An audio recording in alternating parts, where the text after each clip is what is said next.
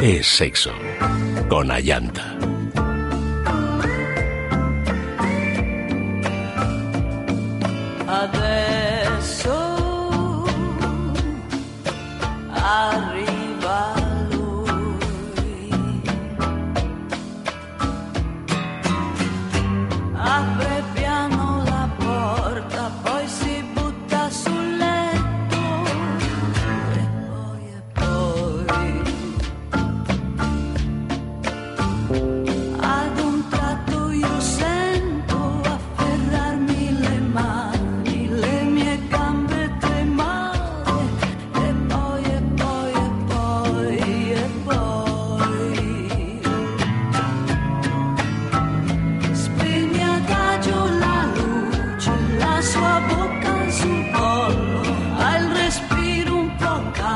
Buenas noches, queridos amigos. Bienvenidos a Es Sexo.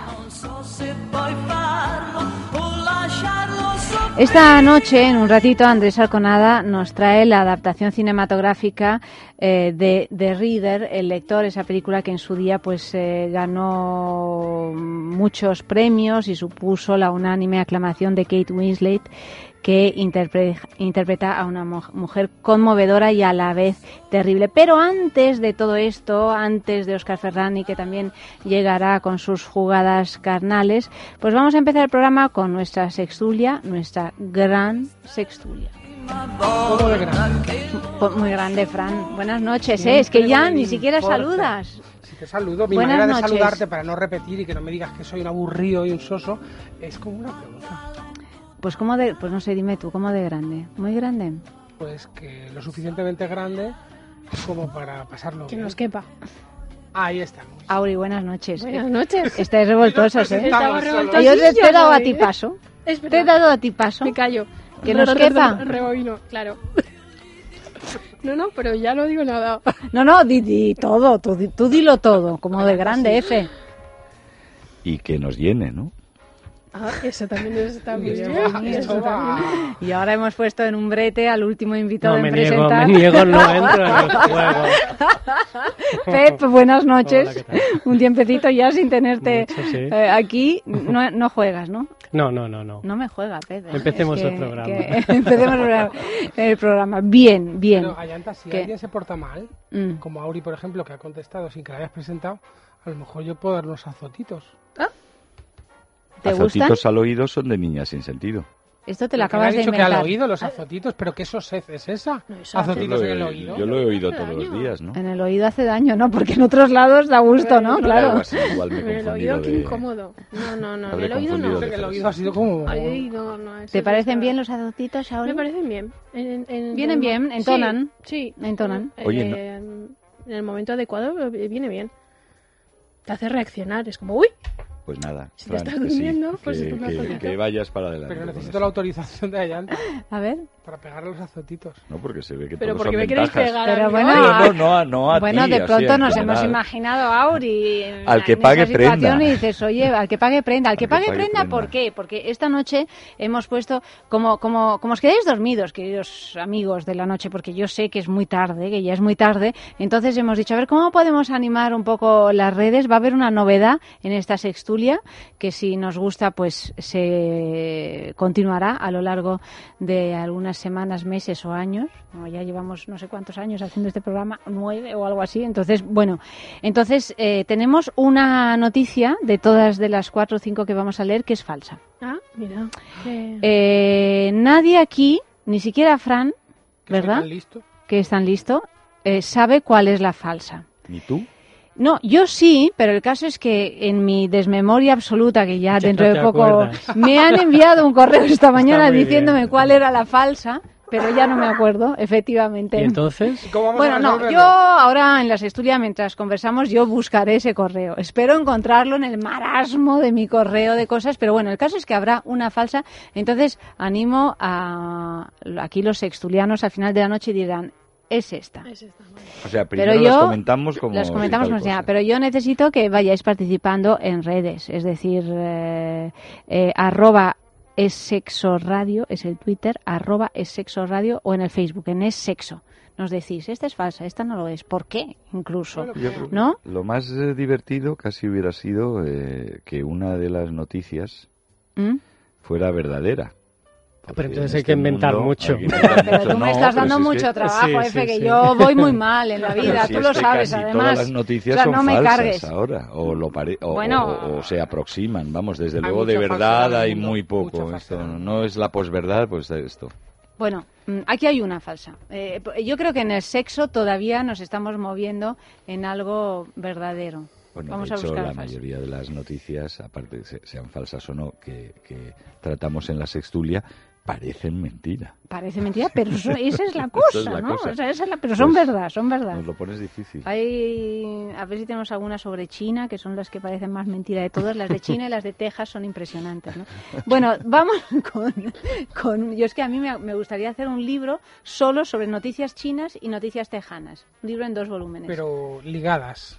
No, diga, ponerlas simplemente y tú vas leyendo esto y te vas riendo porque son, son tremendas, sí, sí. Tienen algo en común, ¿eh? Te advierto, parece que no, pero tienen algo en común.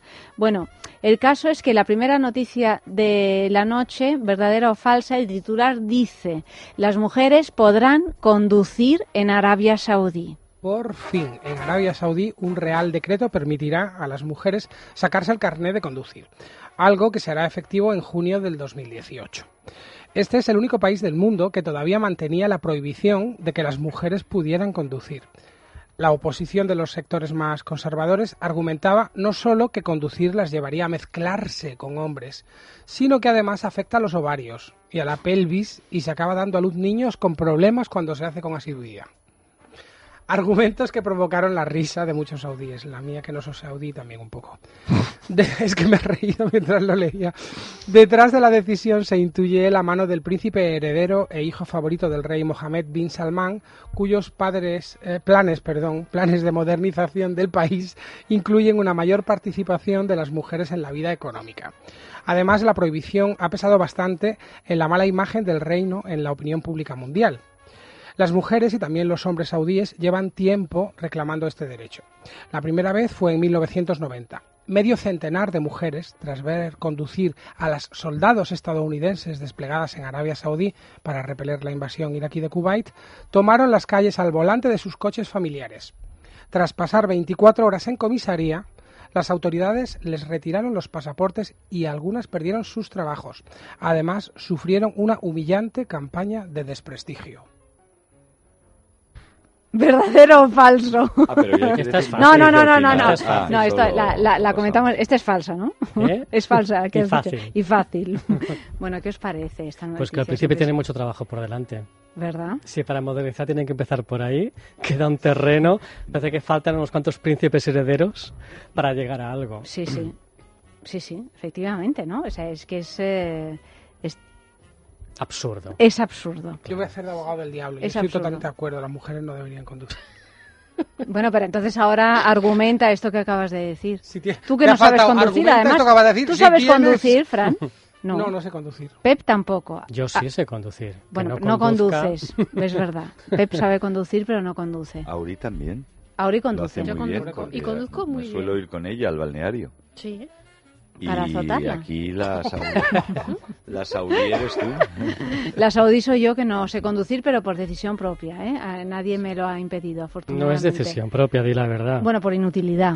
Sí, Por sí, sí. inutilidad propia. O sea, Intentarlo lo has por- intentado, sí, no ha habido Lo he manera. intentado, no ha habido manera. Esto corroboraría, le- me, me dolían no hasta los ovarios Claro. de- del Antes problema de ir que he al tenido. examen ya Tu marido no te lo impide. No me lo impide, no, no, no. te- En, en absoluto. En, comia a que te saques el carnet. Tampoco. Ya no. A mi marido, ya, yo creo que es ya que ya ha pasado, ya me he convertido en una vieja en ese sentido. Ya nadie se espera de mí que saque el carnet de conducir.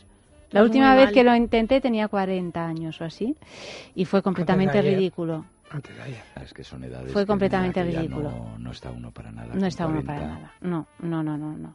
Bueno, total, Ya es mejor que, que- qué excusas más baratas, ¿no? ¿Qué se dice de las mujeres que conducen de todas maneras? Porque siempre se han hecho comentarios. Sí, que eh, tenemos un- una mala mm, un- una mala me- medida, ¿no?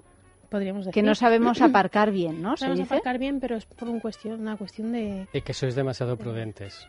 que vamos demasiado vamos lentas. demasiado lentas eh, que nos miramos mucho en el espejo, con lo cual no atendemos a otras cosas. Que no sabemos leer los mapas. No sabemos leer los mapas. Bueno, pero eso tiene una que nos perdemos. científica, ¿no? Sí, de los hemisferios, ¿no? Se escribió un libro al respecto.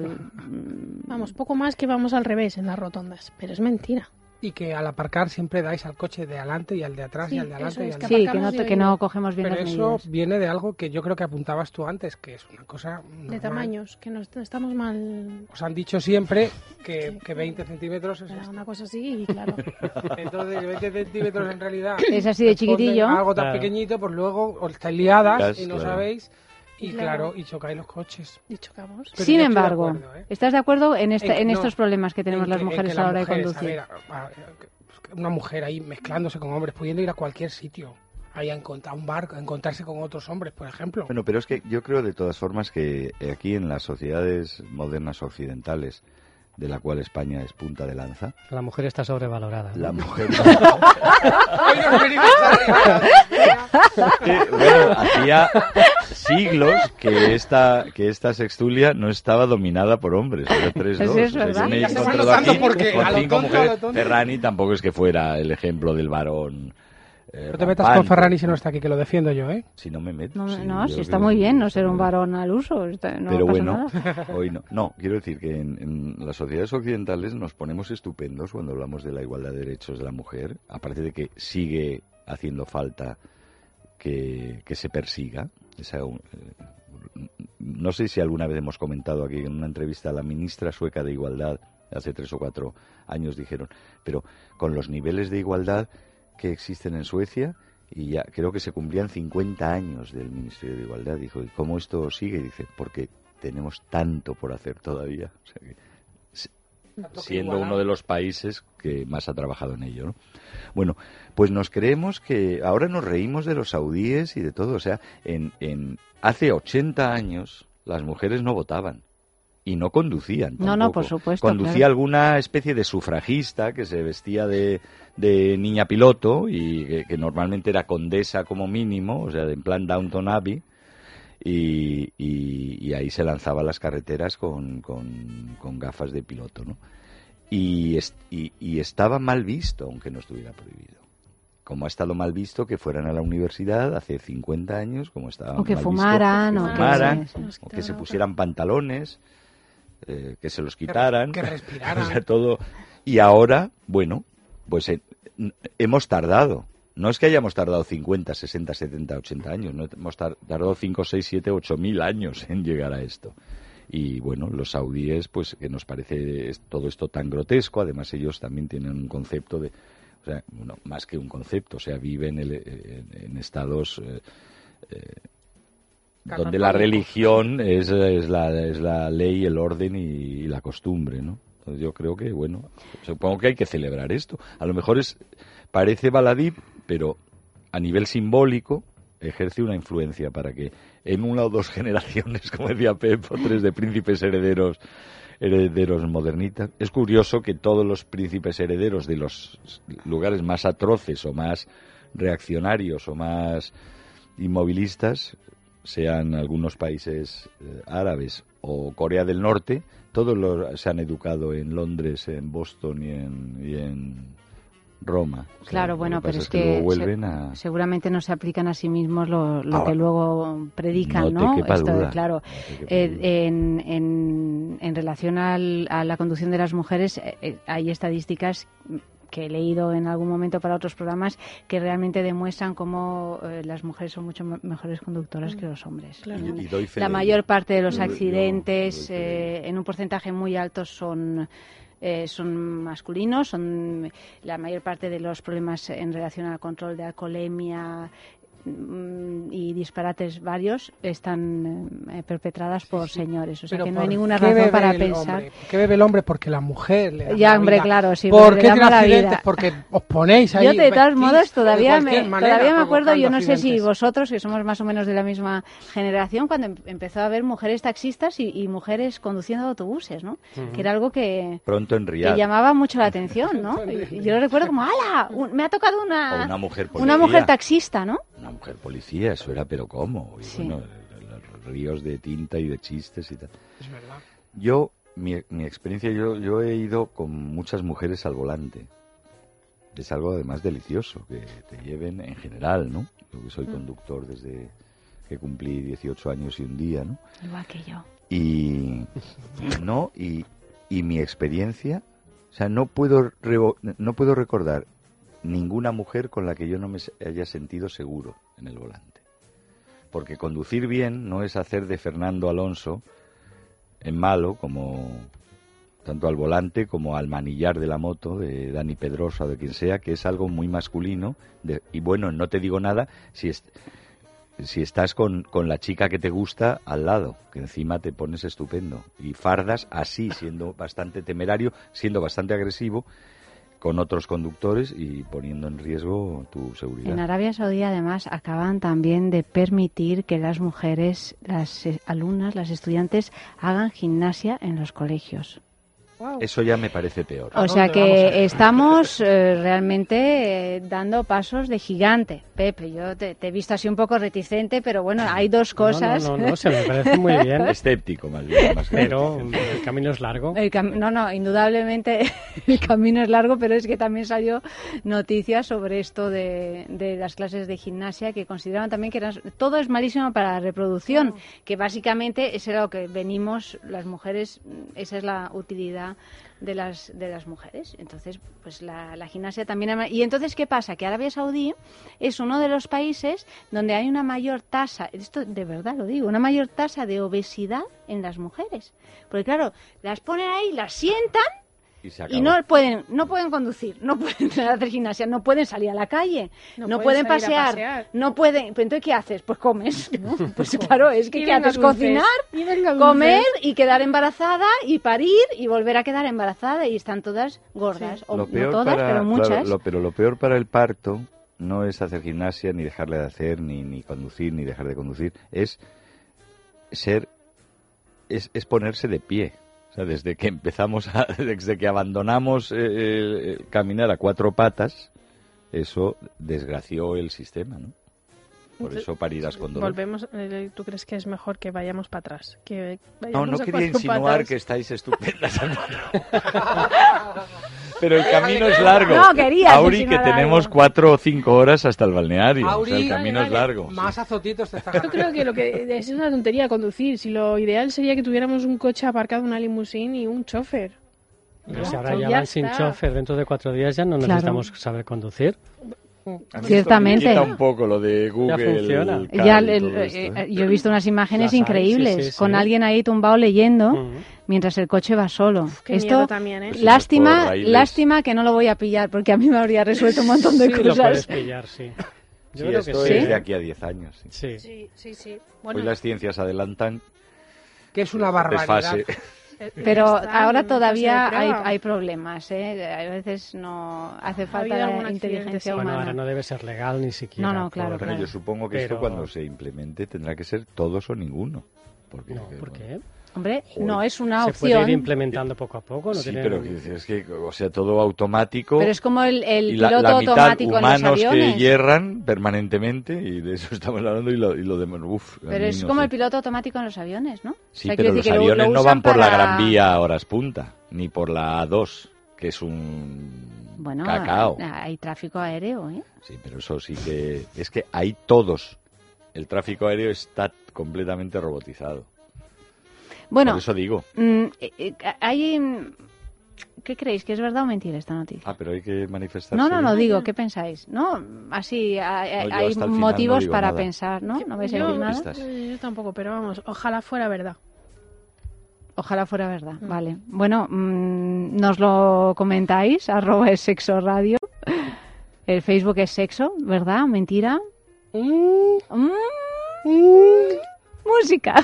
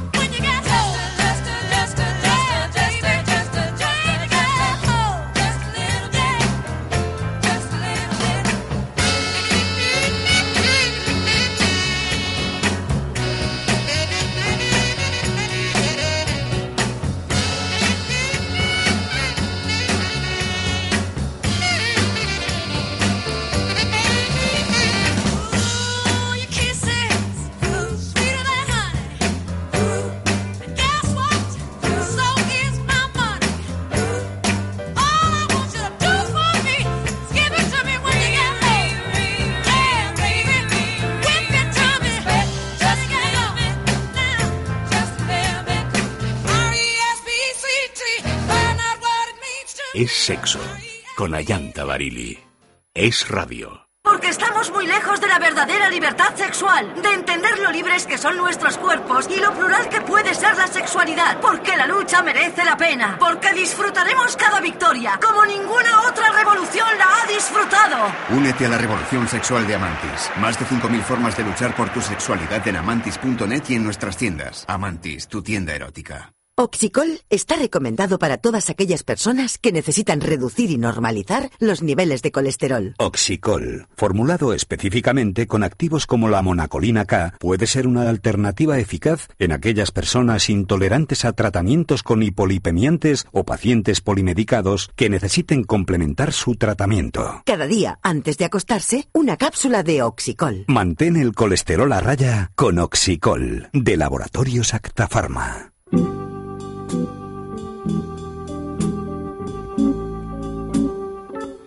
Bueno, reconozco que he mirado, he encontrado la- el correo en el que se me informaba de cuál es la noticia falsa de esta noche. Ahora tienes un trabajo de, de que no se te Tengo que disimular. Uy, pero yo yo disimulo muy bien. ¿eh? No sé yo. Sí, sí, disimulo bien. habrá que preguntárselo a su marido. Ha- Habrá que preguntárselo al marido, sí. A ver, vamos a ver. Segunda noticia de la noche. El Atleti ha ganado la Champions no, en- Falsa. han descalificado al Real Madrid por Falsa. ilegal. Falsa. Falsa. Esa es falsa ya, ni la leo esa noticia. Que ha dicho. Ay, Dios, bueno, eso. No, pero no, no hablemos de No, eso no, porque no, se, me, no. se me pasan todo, todo el, que el, el- el erotismo de, de la situación. Eh, Fandom, la fantasía de la dominación financiera. Ujú, Pero es que sería Findom porque hay que marcar la diferencia. Ah, Vamos a ver aquí entre Fandom y Findom. Bueno, mira, es La que vosotros, matices. si me, si me imprimís las escaletas todo negro así, yo no veo nada. Bueno, pues Findom. El tema es que dice aquí, si Fendom es la abreviatura en inglés de dominación femenina, Findom es, la domina es el de dominación financiera. Ambas están relacionadas con la fantasía erótica de la sumisión, pero en el Findom lo económico está por encima de lo sexual. Las reglas de esta práctica son simples. Las dominatrix financieras reclaman dinero a quienes las contactan, los así llamados pay pigs, que sería algo así como cerdos de pago, o cash pigs, que serían cerdos en efectivo, a cambio de tiempo y atención. Aunque estas condiciones pueden limitarse a algo tan simple y breve como la confirmación de una transferencia monetaria. O sea, no te creas que hay mucho más. Las transacciones pueden ocurrir cara a cara, normalmente en cajeros automáticos, o lo más común, a través de Internet. Para esto último se han creado incluso portales dedicados exclusivamente a la privacidad de dominadores y sumisos, como la página web findom.org, tal y como cuenta uno de estos PayPig. La excitación proviene de la idea de que alguien invada el espacio personal de tus finanzas. La gente mide su autoestima en dinero y lo utiliza como un método de, de protección psicológica. Algunas dominatrix han sido incluidas en los testamentos con coches y casas comprados por sus esclavos, en muchos casos sin haberse ni siquiera conocido en la vida real. Bueno, esta, si no es falsa, lo parece, porque es un delirio, ¿no? Encima, pero menudo morro. Yo, ¿No? después de unos años en este programa, ya, o sea, por creerme me puedo creer cualquier cosa. Porque vamos, o sea, la co- o sea, entiendo las palabras, pero no lo pillo. Como decía una Bueno, me excita mía que me roben. Me excita que me roben, Me ¿no? excita que me roben O, así bueno, que, que abusen de mí económica, sí, que, que- que abusen de mí Porque económicamente. entiendo- Sí, pero tú le estás sí. dando un- una cuenta corriente. O sea, tú le estás diciendo, esta es mi cuenta corriente Haz lo que y quieras. haz lo que quieras. Pero igual O que sea, lo no, haces no con mi es un cuerpo, robo. este es mi cuerpo, Bueno, haz lo no que es un quieras. robo. No, es una forma Claro. de hablar, Eh, evidentemente. no, es un robo, es un robo consentido. Es una humillación, de alguna manera, tiene que ver con, Bueno, con sí, la de alguna manera, claro. Eh, es Sí, es como ser pagafantas, pero sin... Pero no, pero sin. Fanta. Sin Fanta, ¿no? Pero en vez de fantas pagas una casa. Sí, sí. Es Pues que, bueno, claro, pasas de la Fanta a la casa. casa. O sea, yo entiendo que como metáfora de algunos matrimonios de conveniencia, sobre todo de conveniencia para, para quien recibe semejantes donaciones, ¿no? Eh, está bien, es como llamado al extremo de la caricatura, ¿no? O al extremo en general. Porque sí que hay también matrimonios delirantes, pero como son de conveniencia, se supone que hay una conveniencia mutua. Aquí también, claro, a, na- a nadie le obligan, pero claro, está tan llevado al extremo, o sea, lo que obtienes, me parece, será que no comparto esta filia, ¿no? Pero, o no acabo de pillarle el morbo, pero lo que obtienes es tan poco a cambio de lo que supuestamente dan. Lo que pasa es que no, no, no sé hasta dónde llegan, pero me imagino que como en todos estos casos, lo que te pone es la desprotección. Claro. Pero entre la ama o amo y el esclavo siempre hay un, un pacto hecho. Quiere decir, mm, yo te hago daño, pero sé que llega un punto en que el juego se acaba, ¿no? Entonces es yo te ofrezco todos los datos, tú puedes hacer lo que quieras, pero existirá un límite que no ponemos, ¿no? Ah, y entiendo que es esa desprotección lo que te pone. Pero le dan lo... Pero esto es más bien que te, te doy dinero, no que Puede le ser, doy no, ya depende de los grados de Así entrega. puede ser Sí, que le das tu Es que me- acceso Tu número de cuenta corriente, sí, sí, sí. al, al PayPic Sí, sí. a cuatro patas, como tú bien supuesto. decías, que era una mejor Bueno postura, para la gestación y el parto, sí. A cuatro patas y, y, y la dominatrix echándole moneditas. Ah, mira, pues es bonito como a los cerdos. Otra opción. En, en- tendrá ranura, ¿no? Claro. Bueno, tiene ranura, sí. Ranura hay. A ver las hayas. Hay varios ya. Pues. Bueno, Yo yo- así hasta, hasta la ermida no llego, ¿eh? no, bueno, es que... eh, No sé, no sé. Es que al fin y al Con- cabo con todos los orejitas de juegos, cerdito y con una nariz de cerdito. todos los juegos de de dominación hucha. tienen que ver con, con sumisión, sometimiento, humillación y con jugar con esto. Al fin y al cabo cre- crear unas ficciones de alguna manera. No dejan de ser unos personajes y como decía Pep, de hecho, y lo sabemos porque hemos hablado muchas veces en este programa, solo por eso, que en los juegos de eh, BDSM existen las famosas palabras de seguridad, como para decir, vale, vamos a jugar a que me vas a violar de manera brutal, pero si yo de repente digo Constantinopla, sabes que tienes que parar. Entonces aquí imagino que habrá términos así, es humíllame económicamente hasta 375 euros. es lo que tengo en, el, en la Te dejo que cuenta, saquen ¿no? lo que quieras, pero, pero no más de 375 que tengo que pagar el colegio de los niños, por ejemplo. Algo así. Creo yo que va por ahí la cosa. Hombre, sí, lo que pasa es que, eh, claro, a través de Internet, esto seguro que es la manera habitual, dentro de que tampoco pienso que es muy habitual este el findom, ¿no? Pero... Que no es habitual. Ah, bueno, No. el, el- el financiero, no el... No, sí, el hablabas de la findom dominación no creo que Eh, sea de- dentro de los tipos de sumisión el más habitual, ¿no? Que, que existirá, pero lo cierto es que eh, si aquí dice que hay gente que ni siquiera conoce que se hace a través de internet y que ni siquiera conoce al que se está metiendo en tu cuenta y quitándote Les pone el, el absolutamente dinero, y ¿no? únicamente. O sea, que quiero decir que me imagino que, que habrá eh, algún caso así, alguna más aberrante que realmente encuentren a un señor. Eso sería extraordinario, se ¿no? Es una manera. No, No, ni no. se conocen.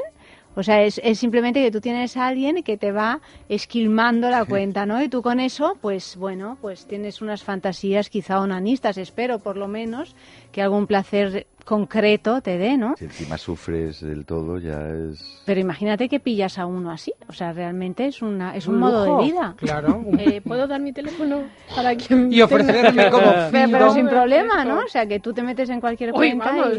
y, y- Les voy a hacer unos rotos. que se van a correr de gusto. Qué macarra eres, qué macarra eres, Lauri.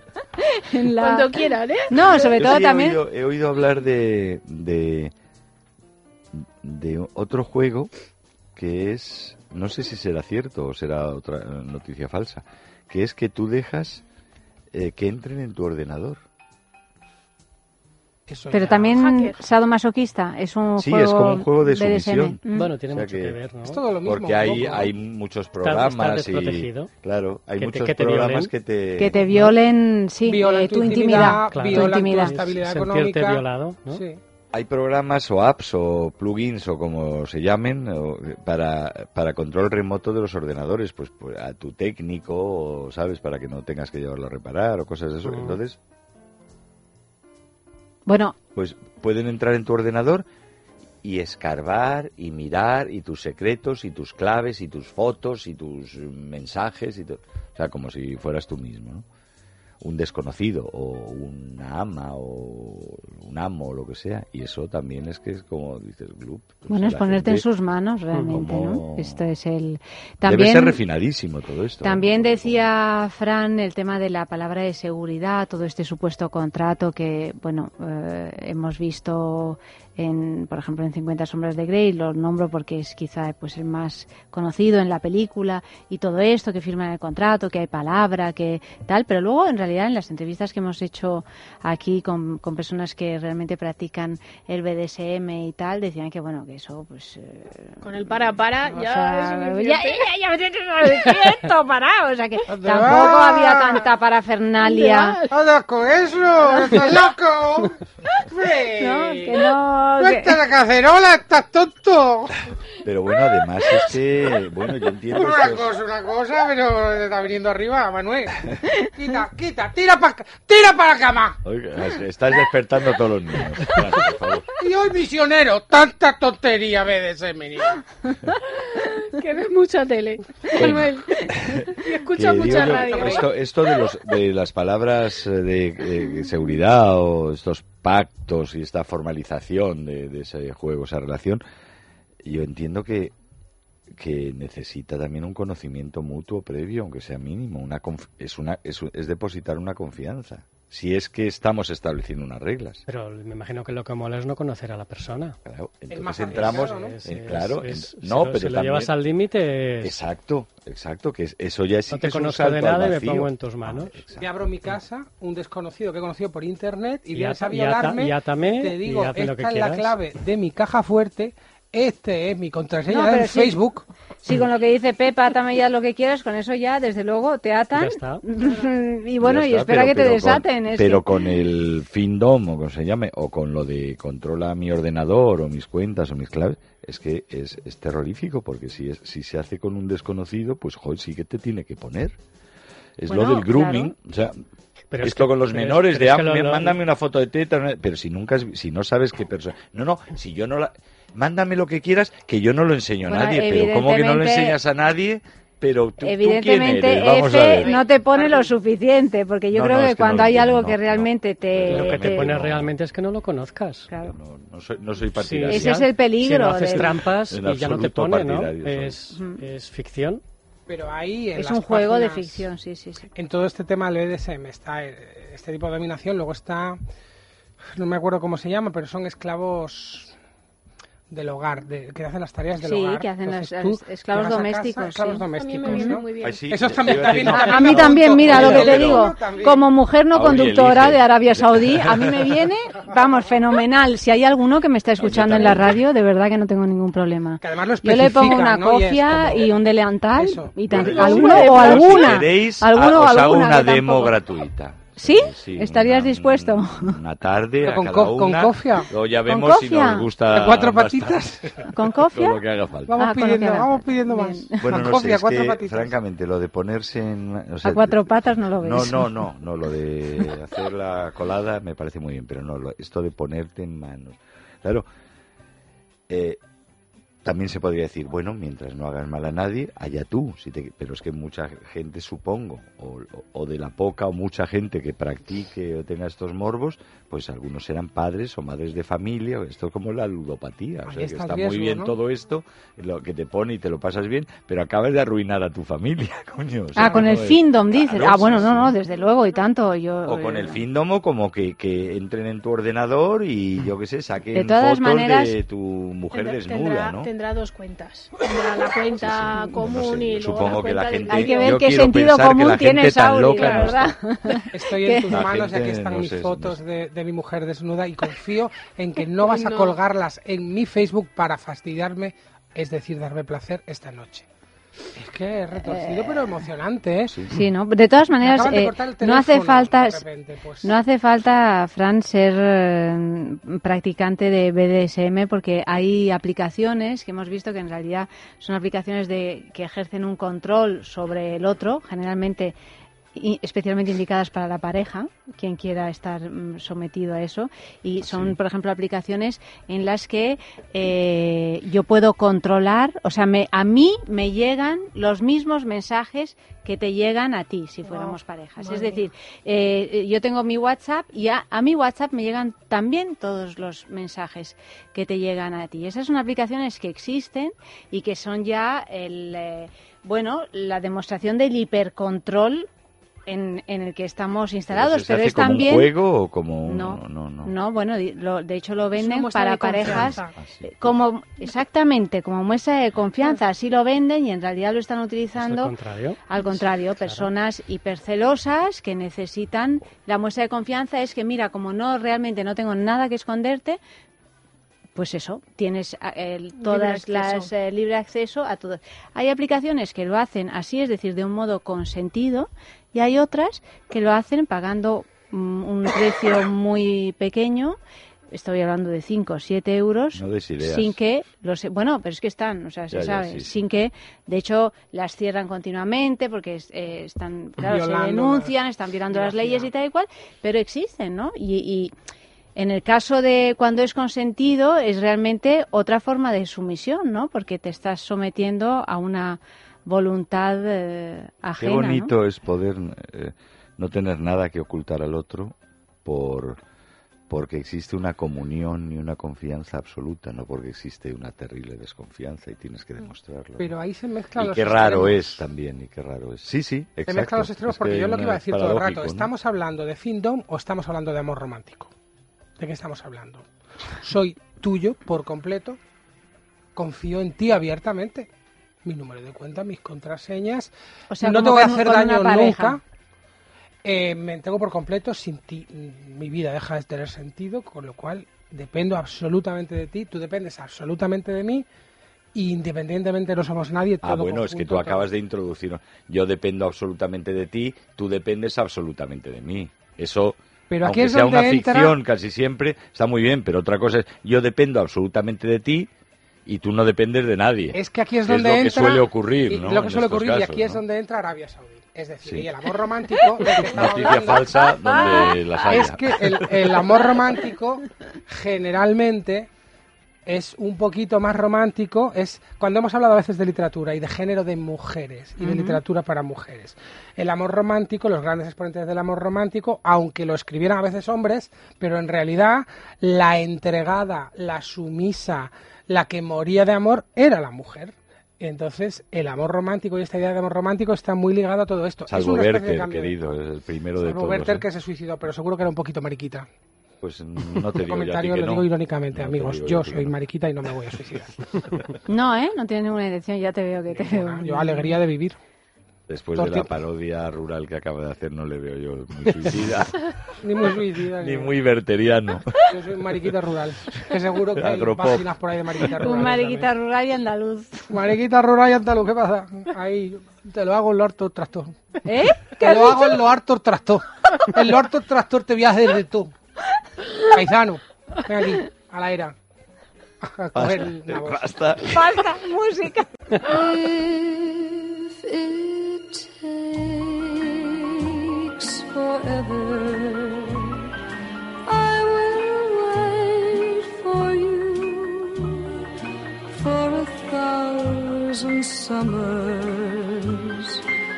I will wait for you till you're back beside me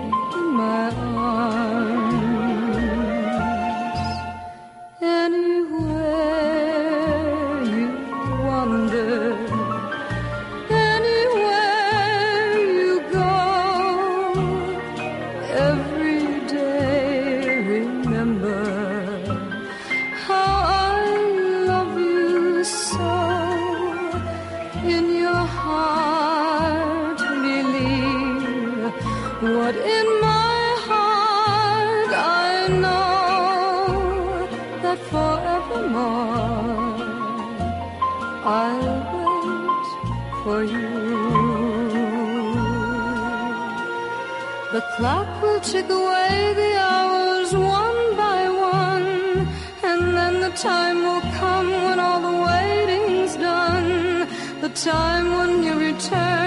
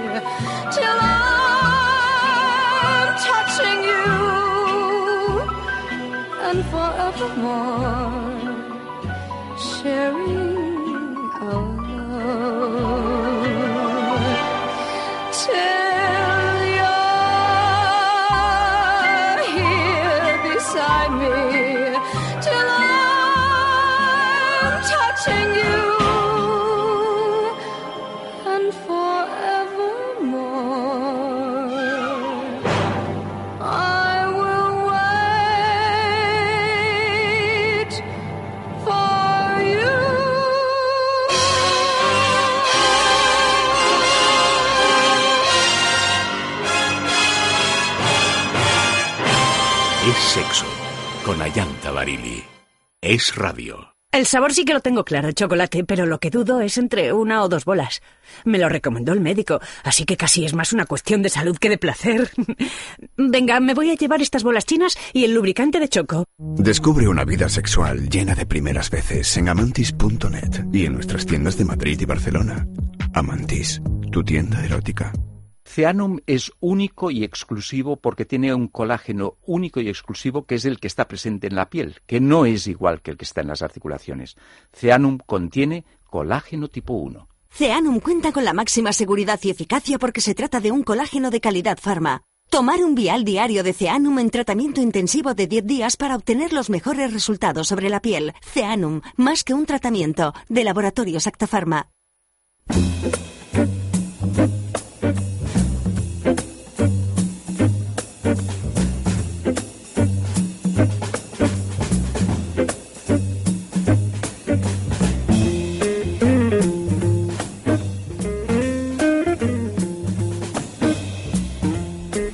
Bueno, Pues tú dirás. pues yo diré. Verdadero, falso. El Facebook es sexo, el Twitter arroba es sexo radio. ¿Sabéis lo que es la sologamia? Sologamia. Un oxímoron, ¿no? Mm. Bueno, sologamia, el sí quiero a uno mismo. Pues sí, Laura Messi, una mujer italiana de 40 años, se convirtió hace unos días en la primera esposa soltera de Italia al contraer matrimonio consigo misma. Vestida de blanco en una ceremonia con 70 invitados y con una tarta nupcial de cinco plantas, Messi celebró su boda soñada en una granja de Vimercate, se llama Vimercate la ciudad, en la que no había novio ni se le esperaba. No es la primera vez que ocurre una boda de este tipo en Italia. El pasado mes de mayo, Nello Ruggiero fue el primer soltero en casarse en ese país al darse el sí quiero en una ceremonia en Nápoles.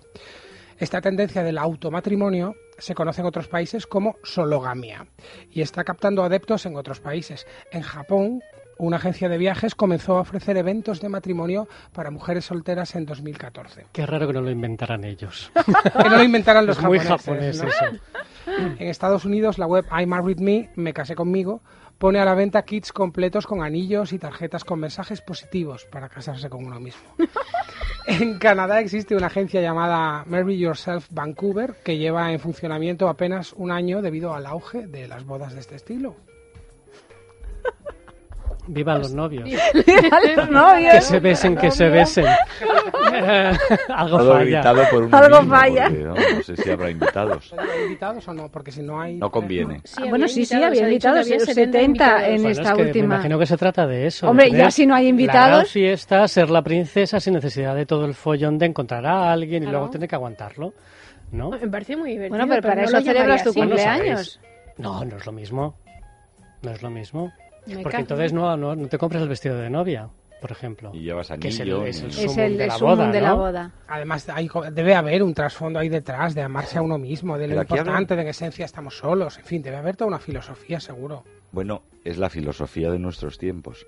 Realízate a ti Individualismo mismo, absoluto. piensa en ti mismo sobre todo y, y cásate contigo mismo. Eso es el corolario.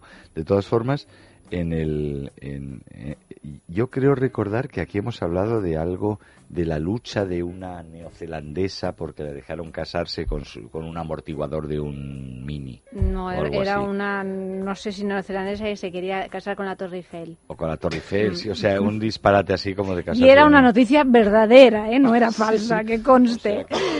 Eh, sí, bueno, ella defendía la posibilidad, es decir, decía, si ya el matrimonio te puedes casar mm, heterosexuales, homosexuales, ¿no? Eh, ¿Por Personas. qué personas con personas de diferente tal? ¿Por qué no me voy a enamorar yo? ¿Por qué no me puedo enamorar de la Torre Eiffel y casarme con la Torre Eiffel? Bueno, porque necesitas su consentimiento. Además, que creo que está Aquí casada. Es eso, bueno, esa es una, es buena respuesta. Porque lo contrario es un abuso. ¿Por qué la zoofilia es un abuso? Porque, Porque el animal no puede expresarlo. No, no siempre. Cuéntanos, por No, favor. No, claro, Efe, cuéntanos, se o sea, Se cuéntanos. dice, se comenta. Se Ah, comenta. eh, He oído Ya lo veníamos diciendo. Bueno, a ver, entonces el tema de, de casarse es, en el caso de las mujeres, por el vestido, y en el caso de los hombres, Por mariquitas también. por mariquitas, ¿no? Porque Por no- mariquitas solitarios. Claro. Por ¿no? mariquitas solitarios, ¿no? Eh, yo sé, Pep, que tú eres un eh, amante de... Las bodas. de- no, de las bodas De los no. Sé, que no, sé que no. De los tubos de escape tampoco. Cuanto más contaminantes, ¿eh? mejor. Me que pone- sea. Bueno, perdona, hay mucha parafilia en relación al coche. Antes Sí, hablábamos sí, de lo sí, de. Ara- Arabia Saudí. Hablábamos del Ahí, foro coche el ahí día realmente, también. bueno, foro coches, en el caso de Leticia Sabater. Hola Leticia, te saludamos. Cuando quieras venir al programa, ya te lo dijimos, la otra noche estás No más que invitada. No se habrá oído porque si no seguro que estaría aquí. Es bueno, y somos ya amiguitos en Twitter. Ah, mira. bueno, el caso Que venga, es que, que que venga venga. Leticia, por favor, y Una nos cante la salchipapa. Leticia, bueno, el caso es que... eh, eh, no, ¿qué decíamos? Me he perdido. Que yo no sé qué. Ah, sí, que tú, a ti te gustan, es- ese programa del que no recuerdo el nombre, en tele- te gusta. Hace gracia. No, igual me gusta, no sé, aún no sé de qué hablas. Ese programa de, que, que relata la boda, que organiza bodas. Tú me lo comentaste. Hay un programa en la ¿Quién tele. quiere casarse con mi hijo o algo así? No, que, que te monta la boda. En Divinity. O sea, que te... no que lo te... he visto, pero no me gusta. no me Bueno, gusta, vale, Pero lo he visto. pero sí, y lo- ahora hay uno nuevo Quiero ese vestido. Ay, que es muy interesante. To- Todavía no lo he visto, pero algún día lo veré. Que es mm, Deja tu boda en manos de tu novio. Qué Uh, miedo. es in- el planteamiento haces, es interesante. haces ese pacto, entonces Pero tienes eso al novio, que tienes al novio y al mejor, ya, pedimos y uno al de mejor ya. amigo del novio que te van a organizar tu boda, toda tu boda.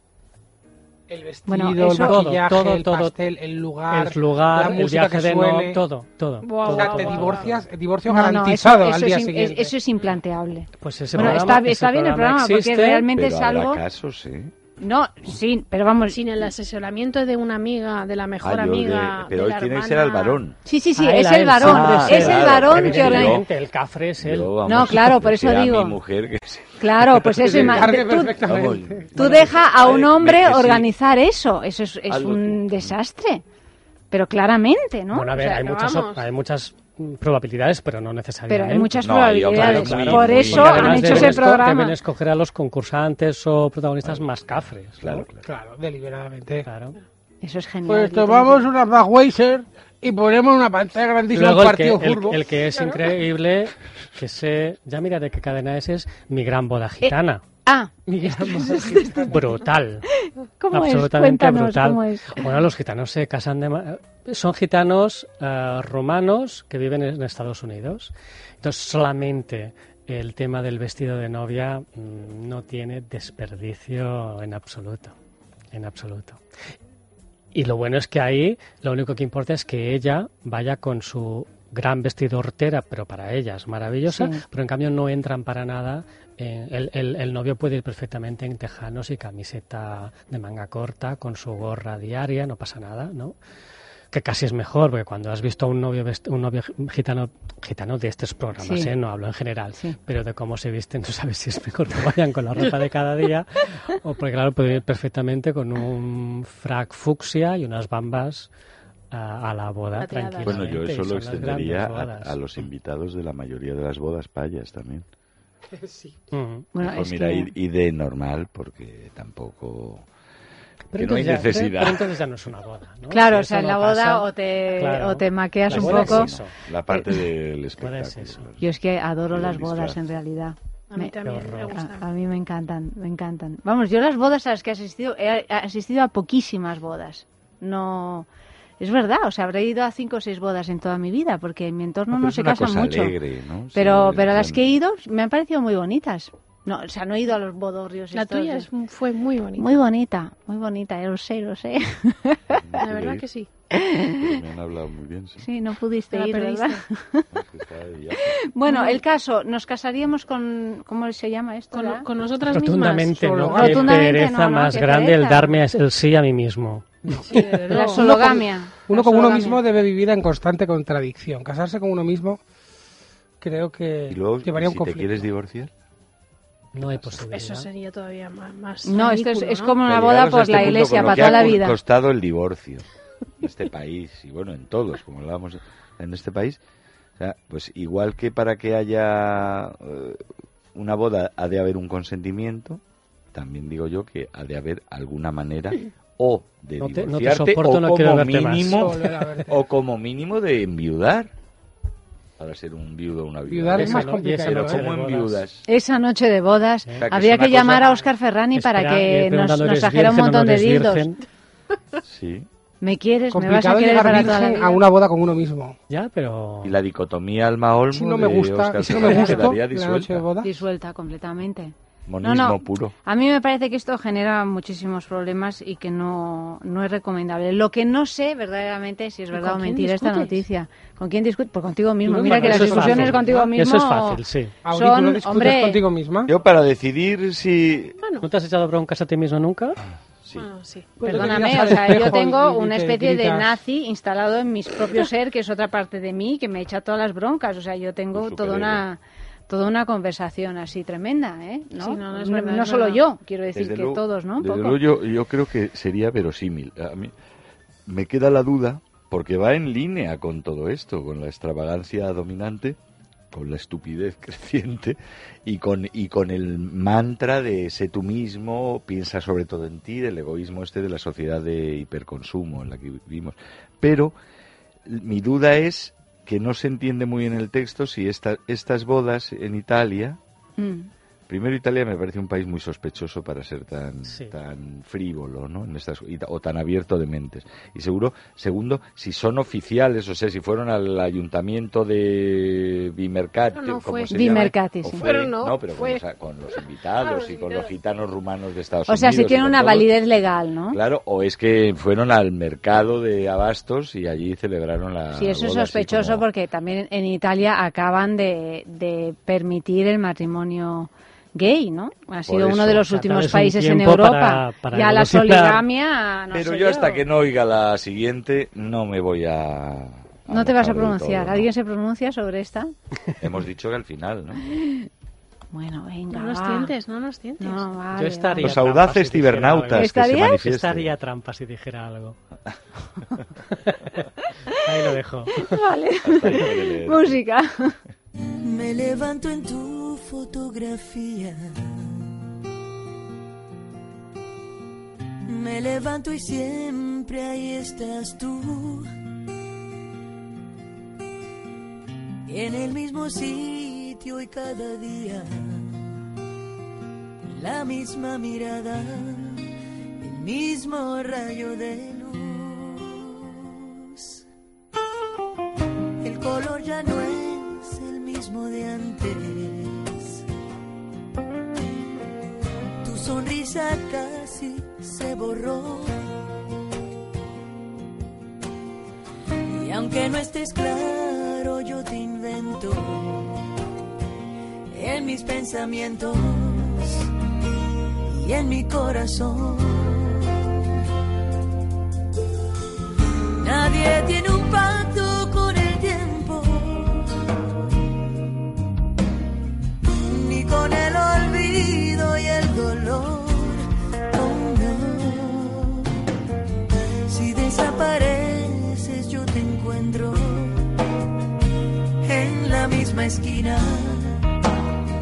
de mi habitación. Cada día que pasa te pienso y te vuelvo a mirar. Cada cosa en su sitio, el pasado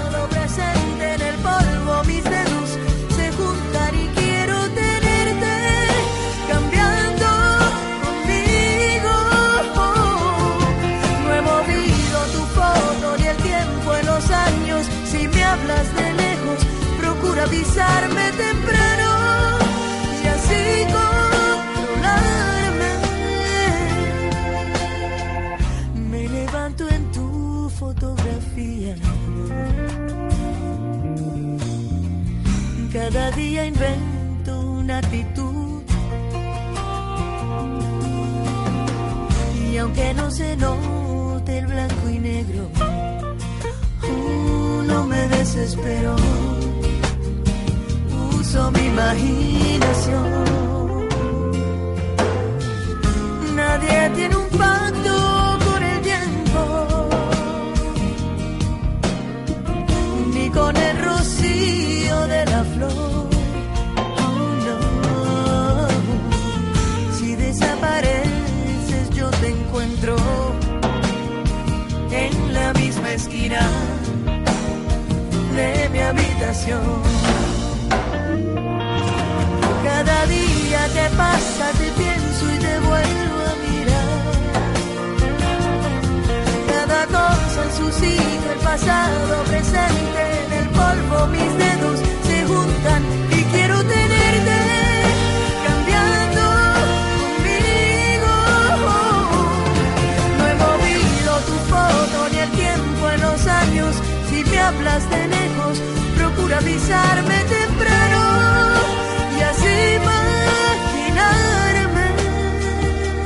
Vamos a por la falsa. Bueno, vamos a por la falsa. Bueno, bueno, no sé yo, no sé yo. Dice así, confunde su primer orgasmo con un infarto. Hace unos días, el ambulatorio de un pueblo cordobés tuvo que atender de urgencia a un hombre de 42 años aquejado de un posible infarto.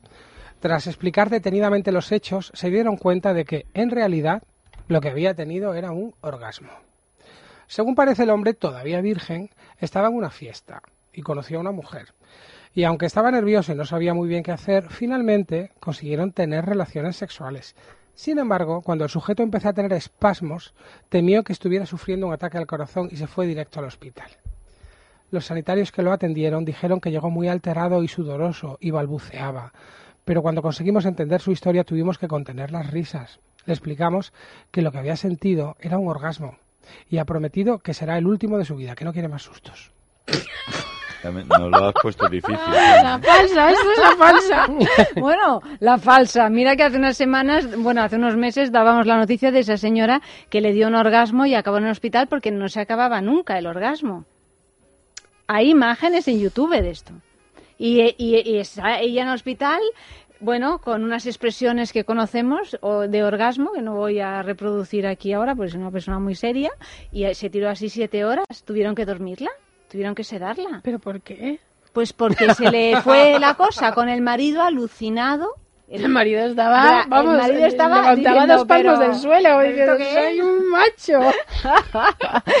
Pues te lo dije, de- Cari, que conmigo iba a ser como nunca. ¡Anda! ¿Quiere otro? Termina este que echemos otro, mujer, que llevas nueve horas ya ahí. Yo Estoy- ya acabo rural asexual, ¿eh? Hoy, o sea, otro, otro gag y acabo asexual. Tú Anda, tan fino, tan No, no, no, no. aquí, mozuelo, ponte aquí a cuatro patas al harto la mesa. Acabas sí, eh, asexual o si no findom.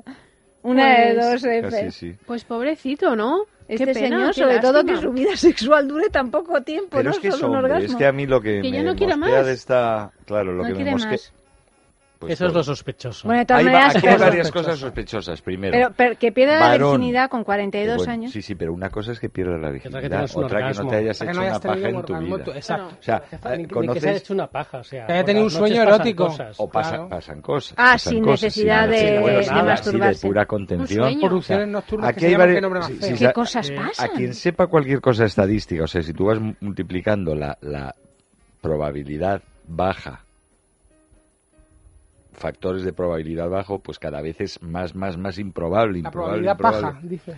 Pues es, es uno de los factores de probabilidad baja, es la probabilidad no paja. Entonces, Bueno, no por sé, favor, a ver, vamos ¿Vosotros a elevar un leísteis, poco alguien ha leído aquí, seguro que sí, eh, aquella saga, creo que estaba en la primera novela, que se llamaba el auto, eh, Guía del autoestopista galáctico. Galáctico. Sé que existe, pero no he tenido No. Sí, bueno, pues ahí se hablaba de un concepto, era humorístico todo, pero se llamaba la teoría de la improbabilidad infinita. Mm. Hay cosas que son tan infinitamente improbables que si ocurren no las puedes percibir. Por ejemplo, que aparezca la pirámide de Keops en, en el barrio Salamanca, de repente emerja. O sea, es tan improbable que si emerge nadie se da cuenta. Pasan. Bueno, pues aquí, que sea un varón que nunca ha experimentado un orgasmo con 42 años, sea virgen o no virgen, y que encima lo confunda algo tan genital con un... Ataque al corazón. O sea, ya va, va siendo un espécimen cada vez más raro, más raro, más raro, más o sea, raro Y al final sentido- es definitivo. Y al final, además, dice Cuando, que... cuando ves que no ha pasado nada, No, el gustirrinín y dice, quieres claro, repetir. Y dice que, exacto, y al final dice que no quiere repetir. Falso, Pues falso, es la pirámide falso. de Keos en Claudio Cuello, ¿no? Sí, sí. Falso. ¿Estáis todos de acuerdo con que es la falsa? Bueno, Nos queda una todavía. ¿eh? Ah, entonces bueno. nada, yo...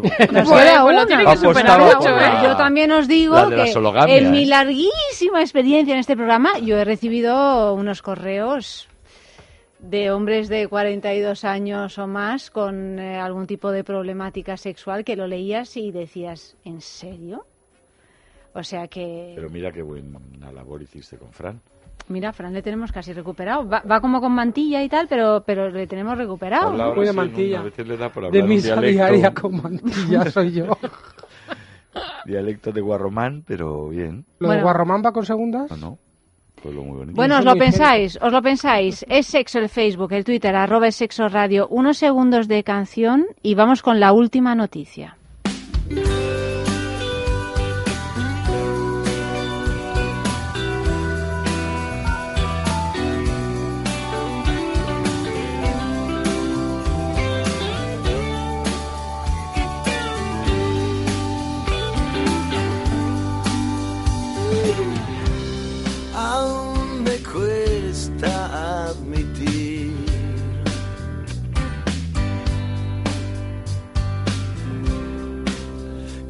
Eras lo mejor de mí.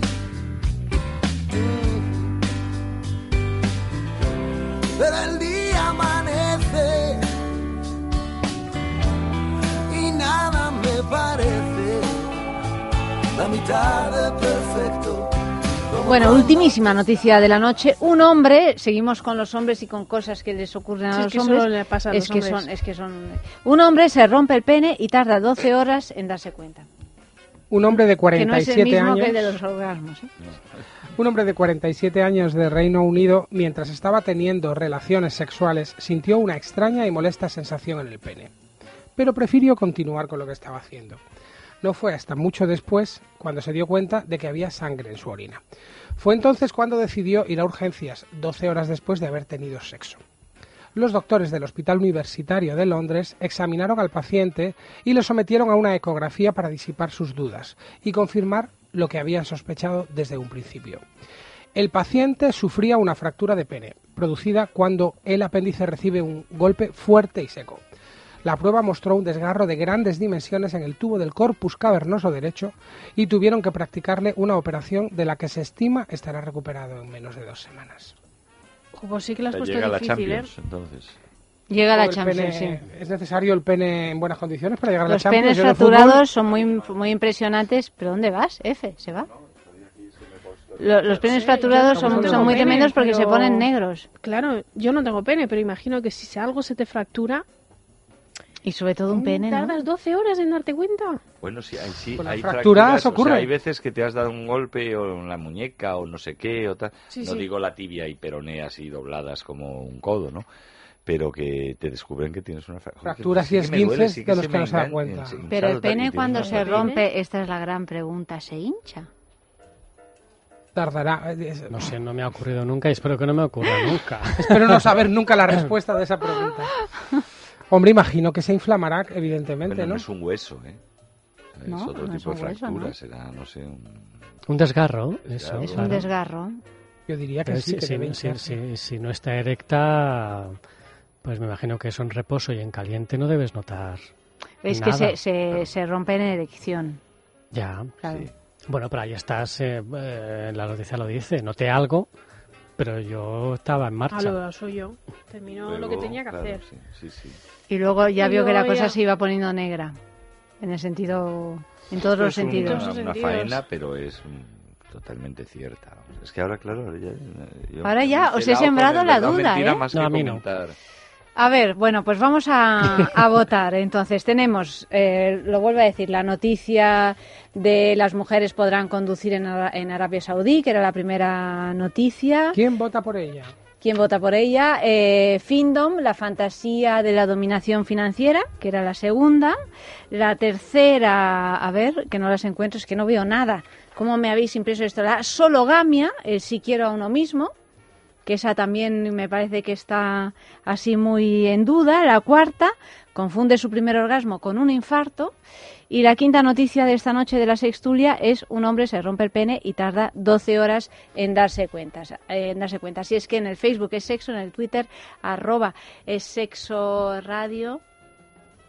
Eh, a ver, a ver, a ver, a ver. ¿Tú qué dices? Yo estoy convencido. Pero a ti no te pregunto que estás de segundo del programa. De segundo, Eh, de discriminación. No, luego al final. Por agrogay, es por agrogay. Yo diría que es la del cordobés errante. La del, el que- el del orgasmo. El del que no orgasmo quiere infartado. orgasmo infarto que no quiere repetir. Yo diría lo mismo y ahondando en el tema, voy a mojarme un poco más. Yo creo que es mentira por la redacción de la noticia. Eh, Bueno, me- me- no, es ventajista, pero me lo has quitado de la boca. Había un regusto ahí a, Raro. a caldo magi. Yo estoy con los chicos también. ¿Sí? Mm. ¿Fran? Que no ¿Cómo no vas a haberte corrido en toda tu vida? Pues eso. Perdón. Pero es Así que se- no me lo eh, creo, porque los hombres, o sea, siempre se habla del mito de si las mujeres y los orgasmos, pero los señores tenemos una cosa que se llama testículos, que acumula espermatozoides. Entonces tú no puedes andar sin descargar, porque si tú no te haces una pajilla en vez en cuando, Se te pues hace sola. se te hace sola en las noches, en sueños. ¿Lo he explicado bien? Te infartas tú sola. Amalio, ¿tú qué piensas?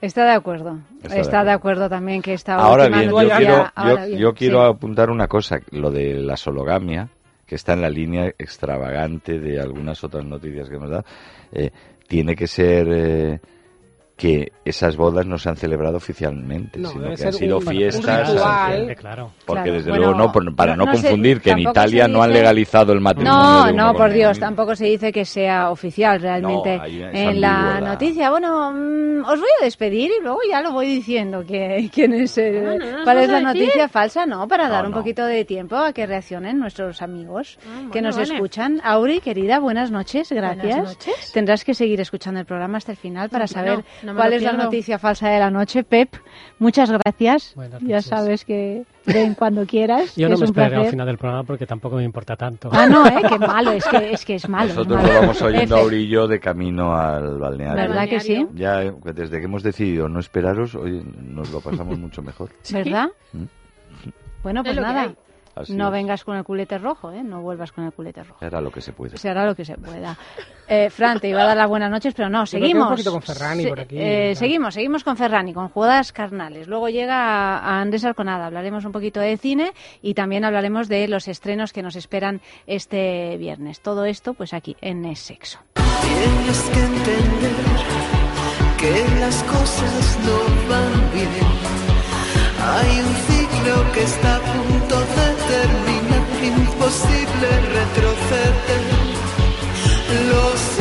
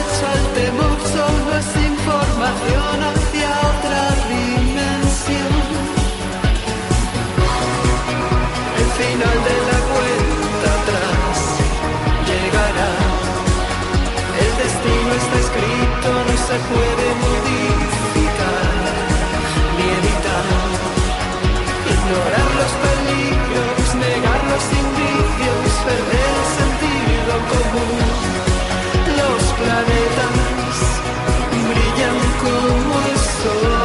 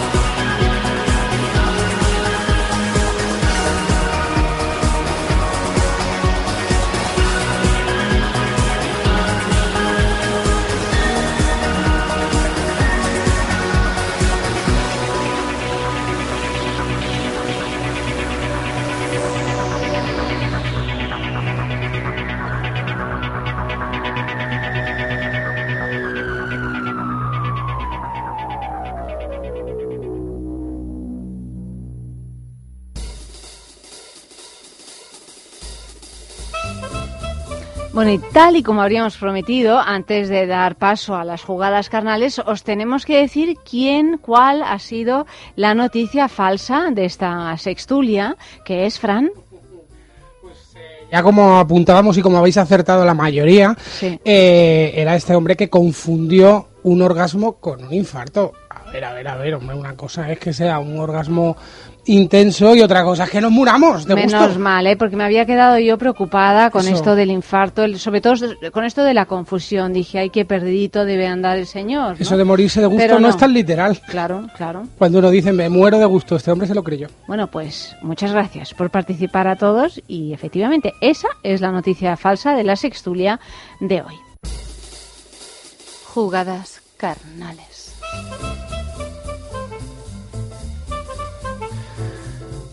Pues muy buenísimas noches nuevas. Otro momentito para dejar hablar a los juguetes, complementos y accesorios eróticos más inspiradores eh, en este momento dedicado a jugar con nuestras carnes. Unas jugadas carnales en esta noche de viernes bastante acuáticas, al menos por el nombre.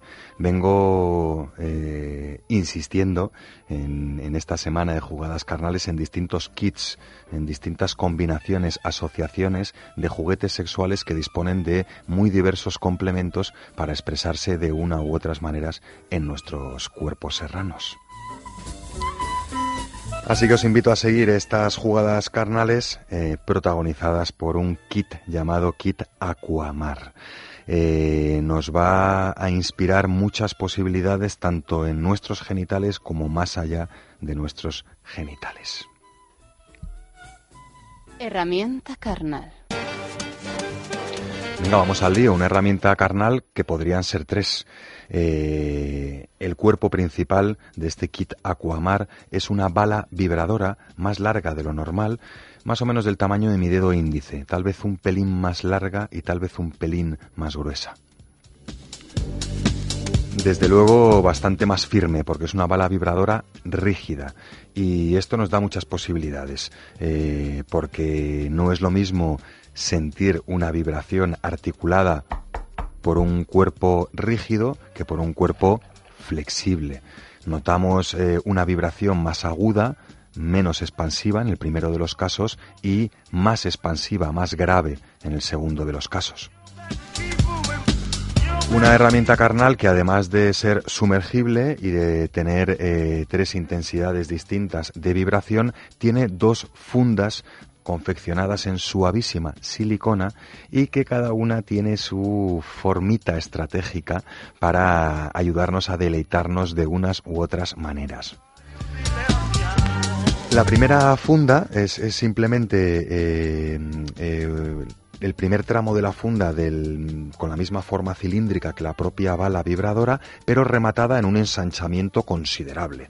Un ensanchamiento bastante más considerable que mi dedo pulgar, que es bastante regordete en su último extremo.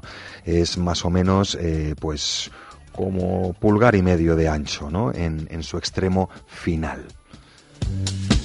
Y la otra funda es un vaivén, es, se estrecha, se ensancha, se estrecha, se ensancha en tres niveles. Es como una especie de curva, de tres curvitas, ¿no? Que una vez ensartada en la bala vibradora, pues nos ofrece una herramienta completamente distinta para disfrutar jugadas carnales completamente distintas entre sí.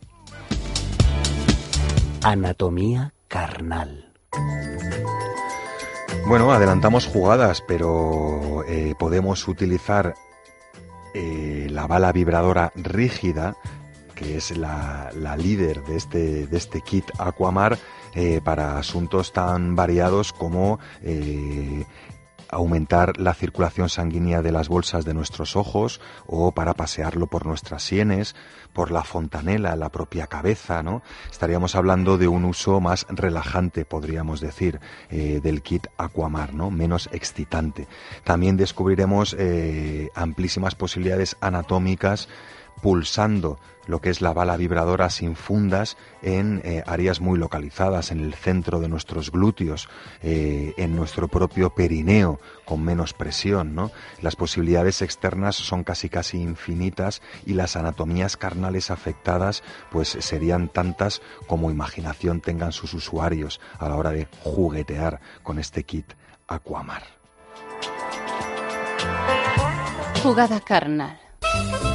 Venga, la número uno, eh, jugada carnal unisex. ¿Qué pasa si paseo eh, la bala vibradora rígida del kit Aquamar por eh, áreas metagenitales, perigenitales y genitales? Es decir, si juego a pintar invisiblemente líneas de vibración en el cuerpo de mi amorcito de más lejos de los genitales a más dentro de los genitales. Además de establecerse un contacto visual distinto, único y una complicidad bastante mágica a la hora de dejarte vibrar de forma tan concreta eh, en algo tan íntimo como tus propias carnes, pues eh, además pues vamos a facilitar un proceso de relajación y una fase, podríamos decir, de excitación novedosa, cuanto menos, y poco invasiva, cuanto más, puesto que estamos hablando de un juguetito muy eh, muy poco evidente, ¿no? Eh, muy minimalista, podríamos decir. Tenemos casi, casi, podríamos decir, como, como una tiza, una tiza un poco más gordita, ¿no? Es como una tiza, pero que vibra, que es muy suave y que además es sumergible. Imaginaros, ¿no? Eh, una jugada carnal, pues eso mismo, no ir directamente al lío y disfrutar con la comunicación que se establece cuando alguien maneja el cuerpo rígido del juguete eh, a lo largo de toda mi anatomía carnal, a lo largo y ancho, acercándose más o menos eh, rápidamente a, a los genitales o a otra área peri o metagenital en la que queramos concentrarnos y dedicar la concentración final para encaramar ese abismo preorgásmico, ¿no? Que ya sabéis que se puede lograr centrándonos en los genitales o en otras áreas anatómicas. Más. Bueno, más como empezar a deleitarse con unas u otras fundas y tal vez poder pasar un poco a distintas profundidades. Eh, me llama la atención la funda que os digo que hace un poco de efecto zigzag, ¿no? Cuando la colocamos en el interior de, la bala vibradora, primero tenemos un poquito más de distancia, se hace más largo nuestro juguete y además el último tramo del juguete, recordaos que os he dicho que era como se ensancha, se estrecha, estrechas, como tres bloquecitos, ¿no? Eh, el último bloquecito se convierte en una parte semiflexible. La podemos doblar, la podemos utilizar para presionar de forma externa unas u otras áreas y experimentaremos una percepción de la vibración más grave, podríamos decir más expansiva, menos localizada. Eso puede dar un juego increíble, ya os digo, tanto en, los, en el propio reino genital como en otras áreas igualmente sensibles. Si entramos a mayores, eh, profundizando un poco, por ejemplo, en la entrada vaginal, recordaremos que hay muchas terminaciones nerviosas en, en- en el propio pabellón vulvar que se llama, ¿no? Que no hace falta a veces irnos al fondo y que dando un poquito más de tiempo y acción al motor, pues por ejemplo podremos disfrutar dejando introducido el juguetito a mitad que estará entrando en nuestro cuerpo no más de tres deditos y haciendo un pequeño eh, movimiento circular, ¿no? Dejándolo fijo en la entrada de la vagina, haciendo pequeños movimientos circulares y teniendo la paciencia suficiente para ver qué pasa, ¿no? Encontraremos un tránsito preorgásmico más lento, pero con resultados más explosivos y además, pues eh, muy recomendable, con perdón de la palabra, por ejemplo, para mujeres eh, que por unas u otras circunstancias tienen poca capacidad de dilatación de su espacio vaginal, ¿no? Puede ser una herramienta muy útil para ir reacostumbrando y elastificando esa zona siempre y cuando llegue el momento de rehabilitarla, ¿no? Puede ser muy útil también para disfrutar sensaciones vaginales sin una eh, dilatación extremadamente marcada. Más. Bueno, eh, más con el otro cabezal, por ejemplo, que como es lisito, más estrecho, pero mucho más cabezón en la punta, nos va a permitir eh, jugar con dilataciones un poco más marcadas, ¿no? Y también con un área de acción externa más amplia, como es más, eh, más anchote el, el extremo final con este cabezal, con este segundo cabezal, podremos disfrutar también eh, con áreas perigenitales y metagenitales, pero más área afectada, ¿no? Os digo que es casi casi como el doble de ancho, un, poquito menos tal vez. En cualquiera de los casos sigue eh, demandando muy poca dilatación con un efecto muy intenso gracias a sus distintas eh, marchas de vibración, ¿no? Tiene tres mm, eh, tres intensidades fijas de vibración y luego otros cuatro patrones rítmicos distintos, ¿no? Tan variados, por ejemplo, como este. A ver qué os parece.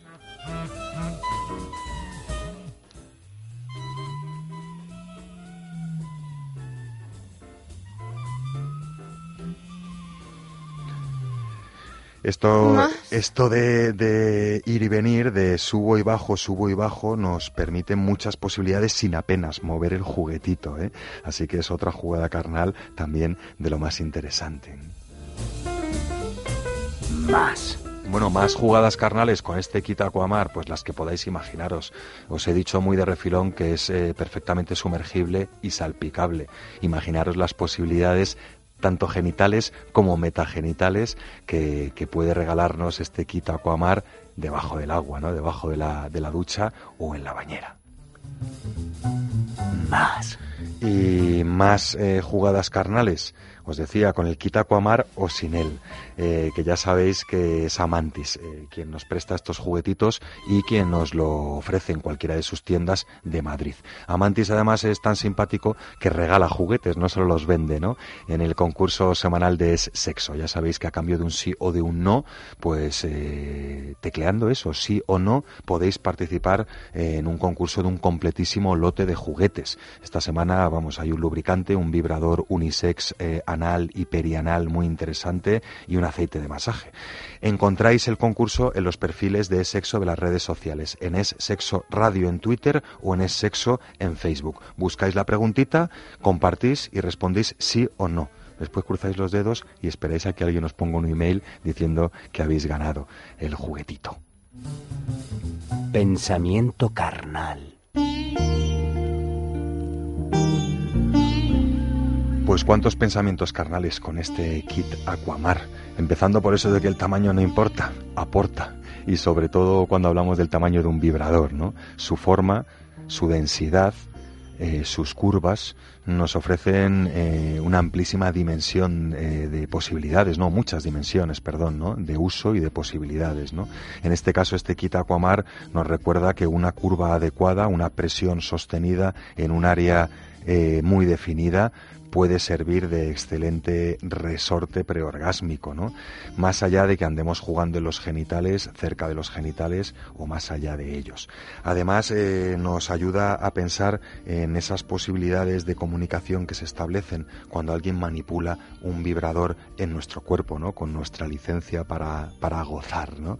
Este Kitakuamar, como os decía, es tan chiquitín, tan poco invasivo, que es una excusa excelente también para familiarizarse con el maravilloso mundo de las vibraciones.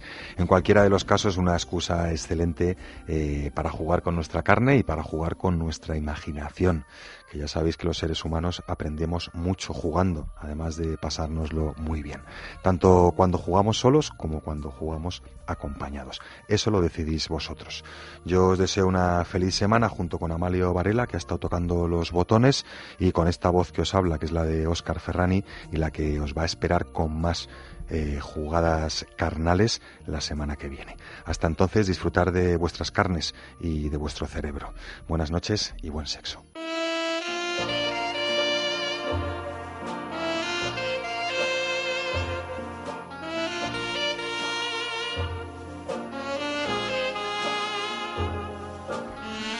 Muy buenas noches, Andrés. Hola, guapa. Buenas Hoy noches. vienes muy sobrio, muy sobrio, Muy ¿eh? Con una Hoy camisa toca- blanca. Vamos a hablar de una película muy sobria.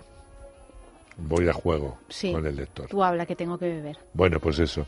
Vamos a hablar de, de una película de Stephen Daldry, un director que suele dar siempre en la diana, al que le debemos películas como Las Horas, eh, Billy Elliot, o en este caso El lector que le condujo a su primer Oscar a Kate Winslet, eh, su auténtica protagonista, el descubrimiento de David Cross, que yo luego he sabido poco de él, y por supuesto de Ralph Fiennes, eh, que mm, bueno, es obvio decir que es un actor fantástico.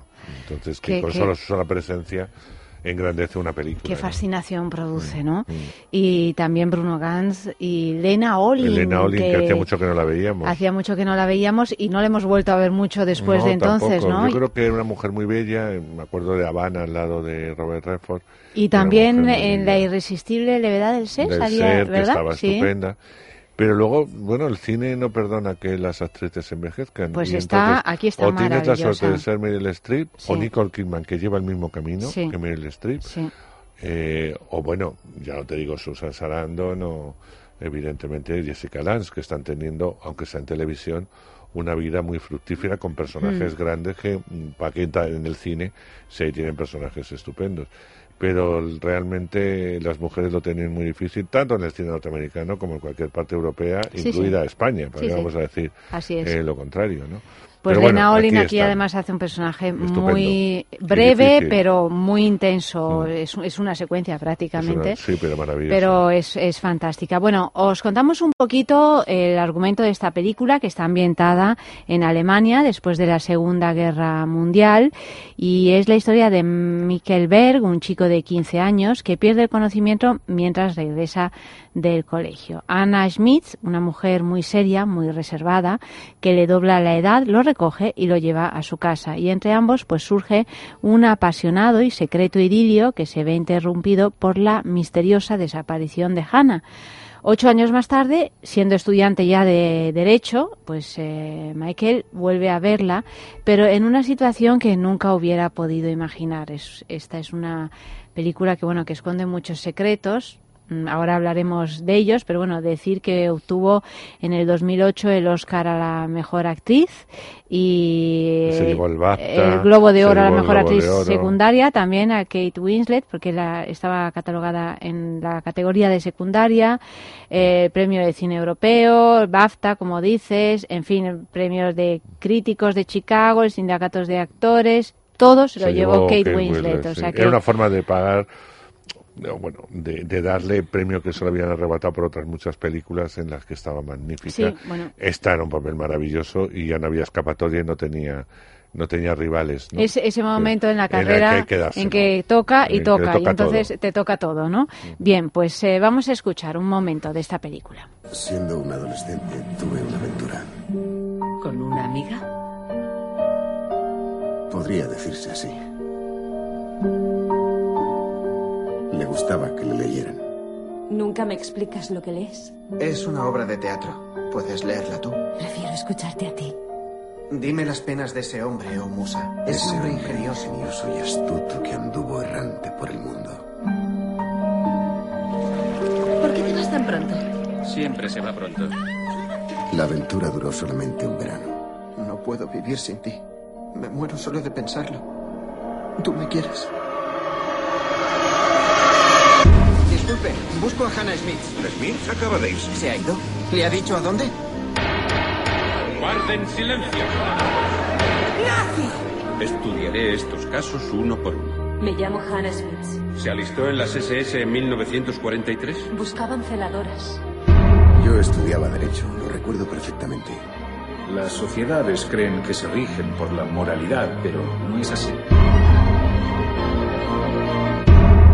Celadora elegía un número determinado de mujeres. Bueno, pues como decía, es una película que esconde secretos y esconde también una vida eh, sexual, tiene una historia sexual que es impresionante porque pocas veces mm, en el cine hemos visto una historia de amor con el correspondiente sexo entre un muchacho tan joven y una mujer pues ya no mayor porque tiene unos 30 años, pero bueno, hay una diferencia de edad en aquella época. muy fuerte, ¿no? Y en esa época. Claro, es el aprendiz y la maestra de alguna forma de una mujer que tampoco luego es tan experimentada en el sexo, pero que evidentemente sí va a ayudar a este chico primerizo eh, a alcanzar el deseo, el placer y la obsesión, porque eh, siempre se quedará obsesionado con el recuerdo de, de lo que significó esta mujer de algo que vivió y no fue soñado, pero que después va a descubrir la terrible realidad de la historia de esta mujer, porque esa es la segunda parte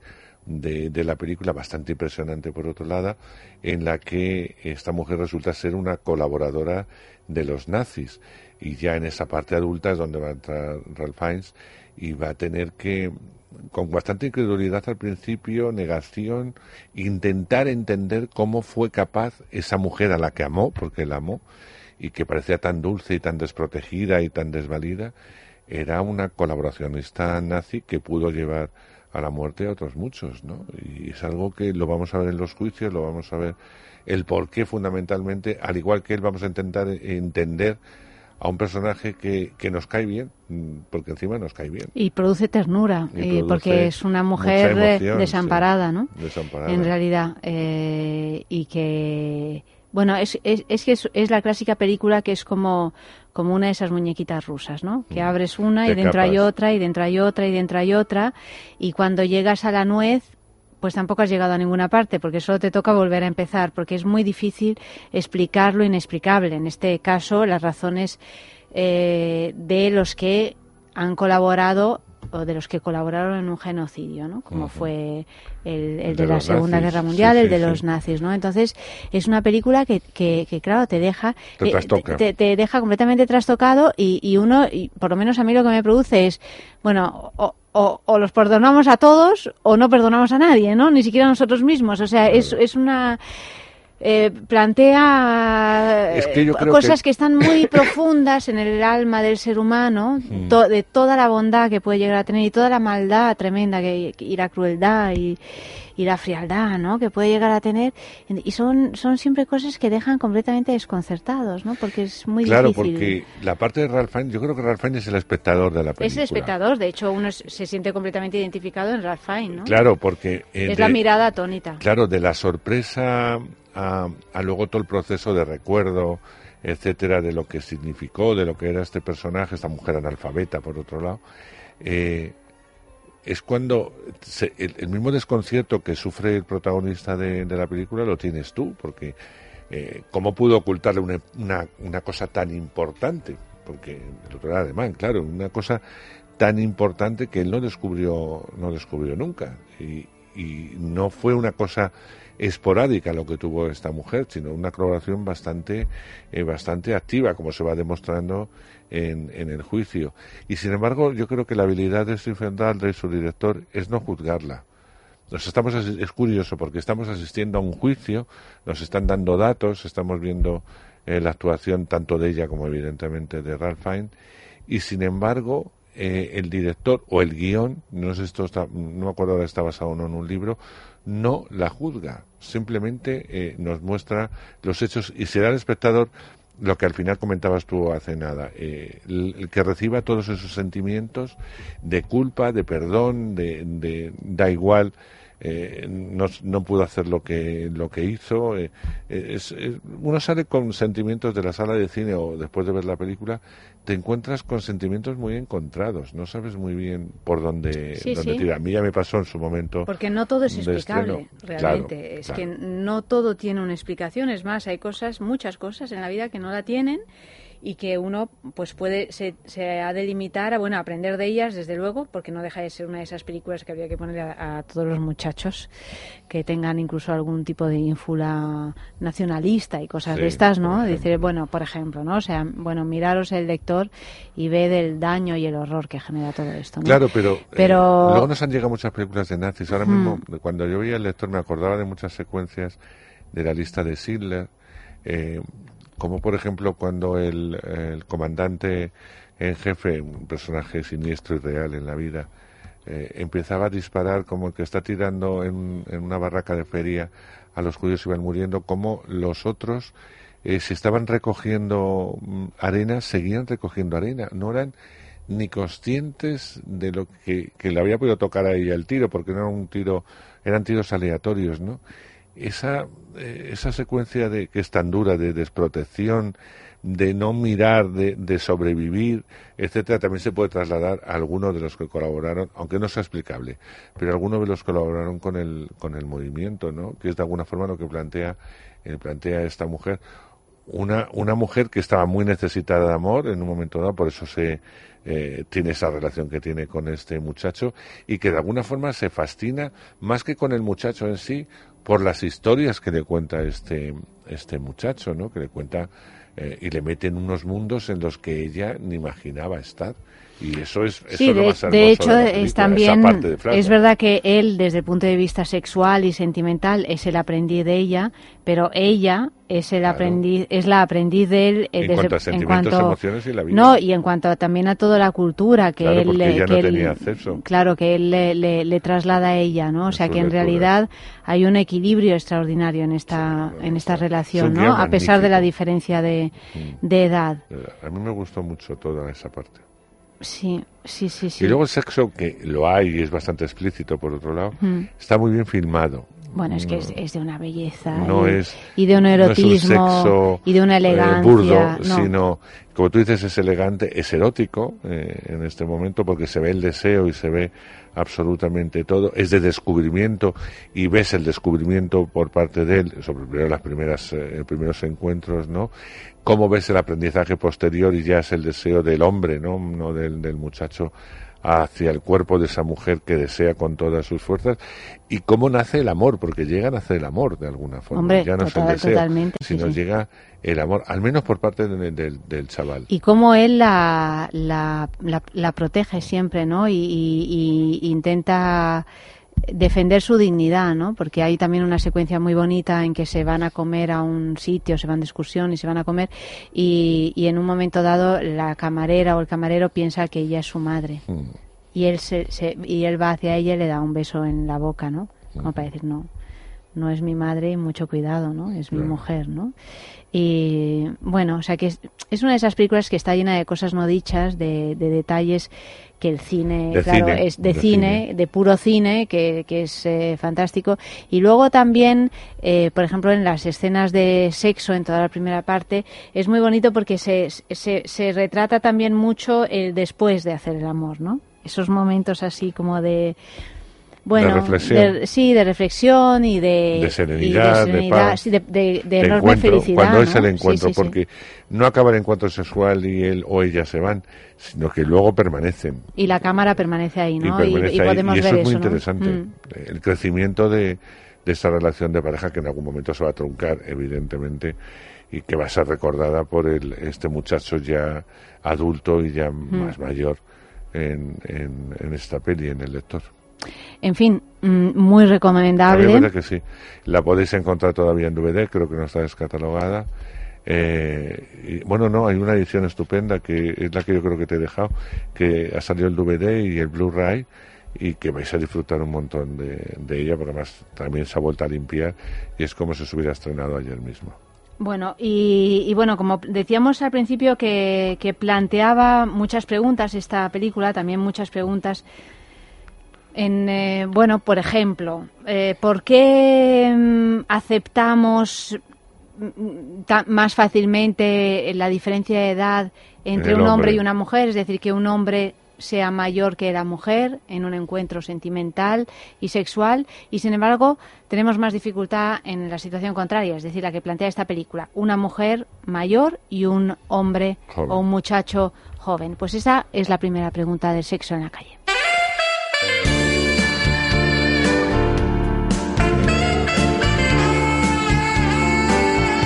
Ver, básicamente funciona, o sea, está más, está más aceptado o está más bien visto, básicamente porque estamos en una sociedad, o vivimos en una sociedad esencialmente machista.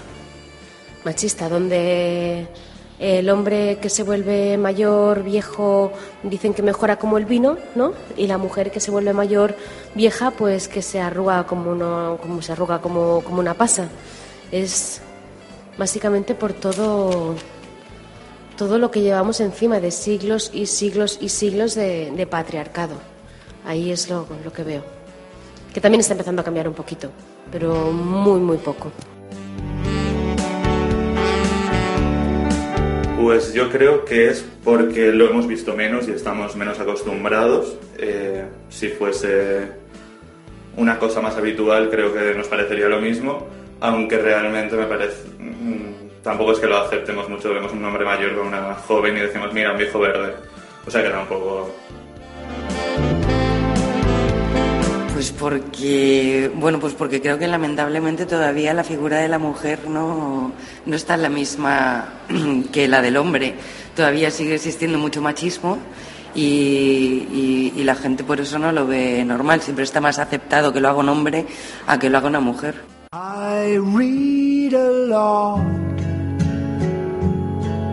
nowadays, much more than before. You left me high and dry in a loveless land with nothing but time on my hand.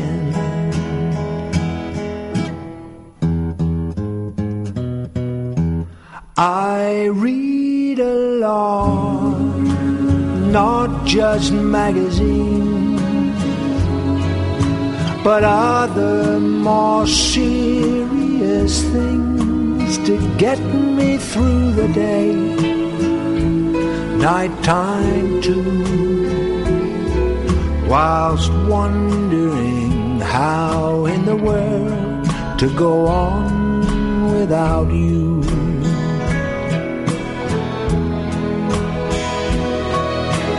Lonely isn't the word for me now. Blue doesn't describe it somehow.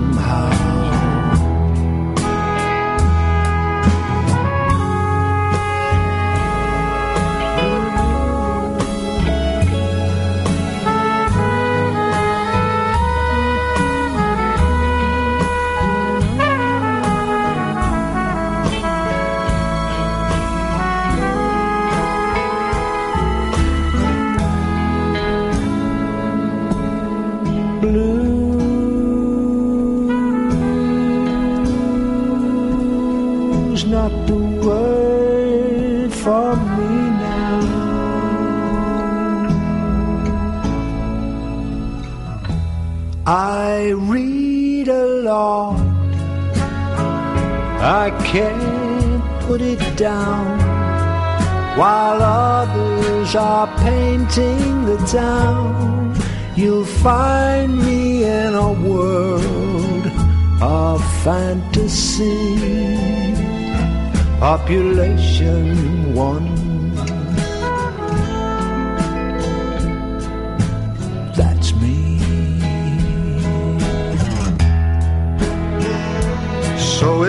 You ask me how I stop contemplating what I now have not.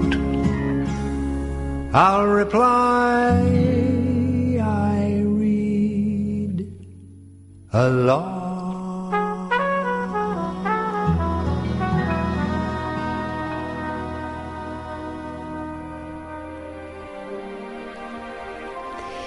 Bueno, seguimos aquí hablando de cine, seguimos hablando del, eh, del lector y, y, bueno, yo como soy un ser curioso, pues vamos a saber más, ¿no? Pues venga, vamos con el sabías qué.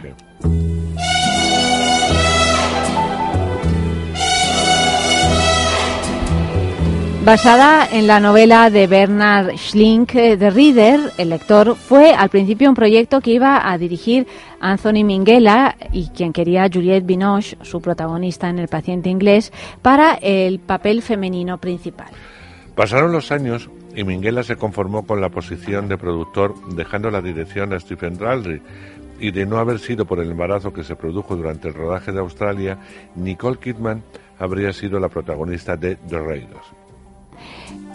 Eso dio tiempo a que Kate Winslet terminara su compromiso con Revolutionary Road y estuviese libre para ponerse a las órdenes de Daldry. Definitivamente, Kidman perdió una oportunidad de oro para recuperar su carrera. El realizador británico Stephen Daldry se pondría manos a la obra para dirigir su tercera película. El lector, después de habernos dejado con muy buen sabor de boca, como decíamos antes con sus anteriores films, Billy Elliot y Las Horas. Dos películas valoradas positivamente tanto por el público como por la crítica.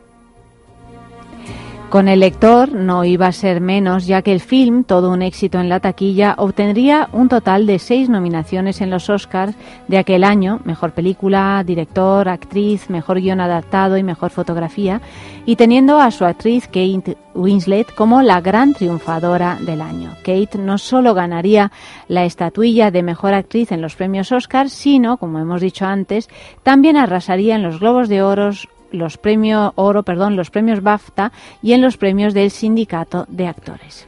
Sin duda, un grandísimo trabajo de la actriz que ese mismo año también participaría mo- en Revolutionary Road, un notable drama marital donde volvería a coincidir con Leonardo DiCaprio después de Titanic de James Cameron.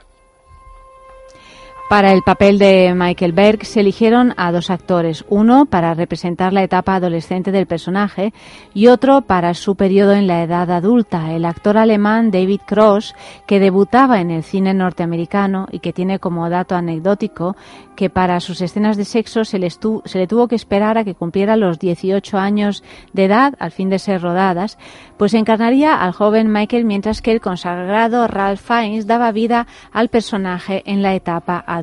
Kate Winslet señaló en su momento que no le resultaron para nada difíciles las escenas de sexo. La actriz dejó claro que son parte de su trabajo y por tanto está acostumbrada. Además, David, el protagonista, tenía ya 18 años y fue ella un poco también su guía en el momento de llevar adelante las escenas. Si los desnudos no supusieron problema, la experiencia de encarnar a una criminal de guerra nazi, sin embargo, fue un proceso complejo y doloroso para ella por la enorme responsabilidad que implica. Winslet explicó que todavía está sometida a sus efectos. Como muestra, durante el rodaje bajó mucho de peso. Para encarnar a Hannah tuvo que encontrar el equilibrio difícil entre, por un lado, la vergüenza y la culpabilidad del personaje y, por otro, su lado, por otro lado, su capacidad de sentir y dar calor y, eventualmente, también de ser valiente. La actriz investigó la historia de Alemania y los campos de concentración para abordar este papel.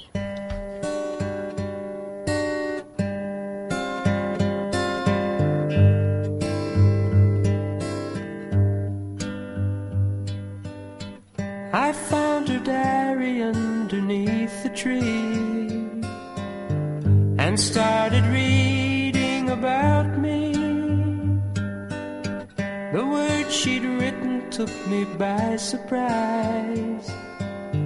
You'd never read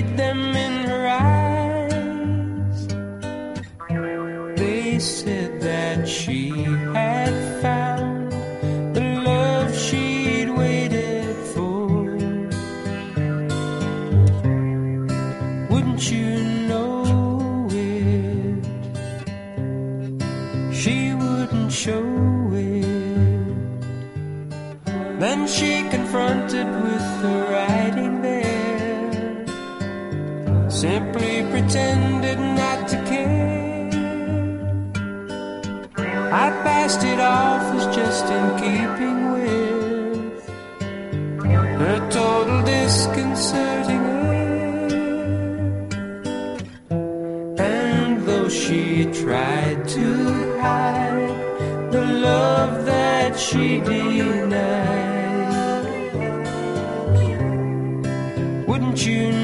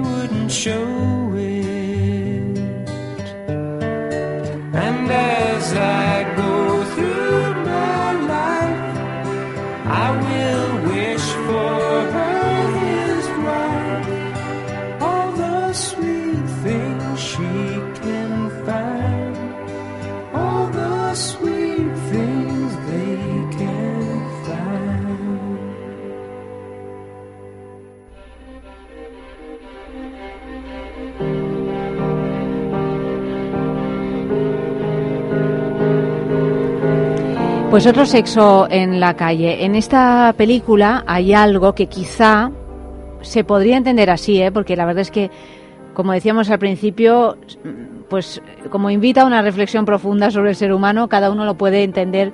Yo puedo entender que, que uno de los problemas principales del protagonista masculino, digamos, eh, del que fue amante de esta mujer, es que cuando se entera de lo que se entera, no la entiende, piensa que no la conoce, ¿no? Claro, y entonces en, todo su amor que tuvo hacia esta mujer, porque él la, la adoraba, no sabe dónde meter este amor.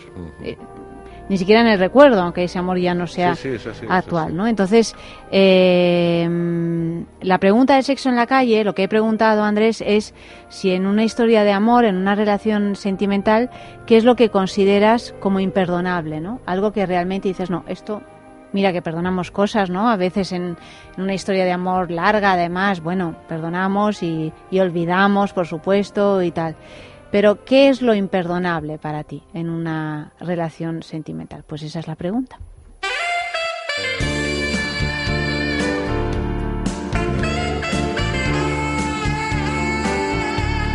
Lo que yo considero imperdonable en una relación sentimental es que tu pareja, que tu pareja no te apoye. Bueno, supongo que ahí es cuando se rompe la, la relación, pero que no te apoye. O sea, todo el tema yo lo podría perdonar, lo podría perdonar todo si estamos en el mismo camino, hacia el mismo lugar, hacia el mismo proyecto de vida. En el momento en que aquello se, se empieza a mover o, o no te apoyan, bueno, no sé. Yo creo que sería eso, como que lo más imperdonable es que, que no estén a tu lado. Pero entonces, claro, ya no es una relación. Entonces, am, no sé, que, que considero imperdonable. Sí, como que no estén, evidentemente.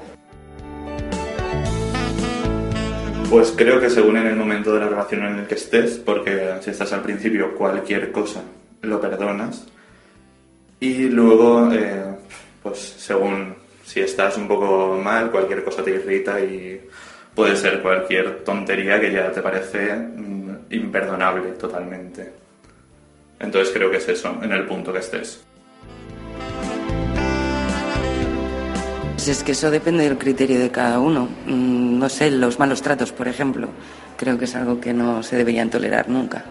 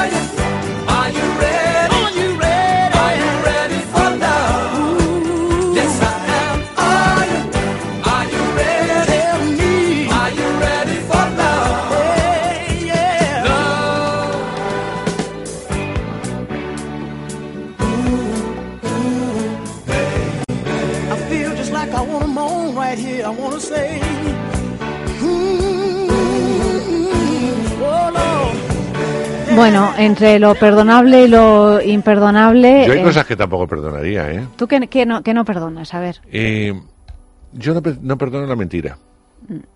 La mentira. Y la mentira... Bueno, pero hay mentiras y mentiras. No, no, la mentira. ¿no? Es decir, eh, claro.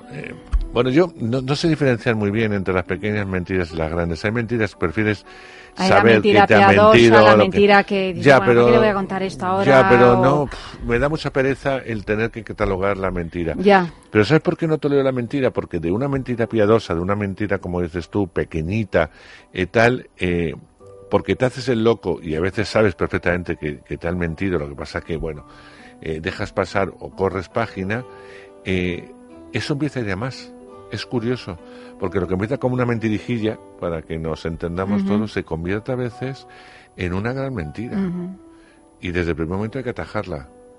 Y si eso vuelve a producirse, fuera.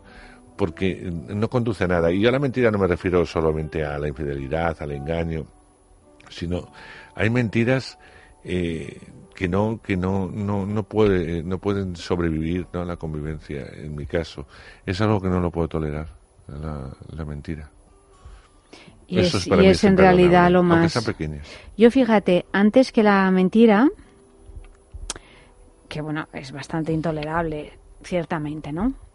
Pero fíjate, lo que realmente eh, para mí es definitivo es eh, la deslealtad, sí también que es una vuelta más en la mentira. O sea, la deslealtad ya implica mentiras e implica un comportamiento desleal, ¿no?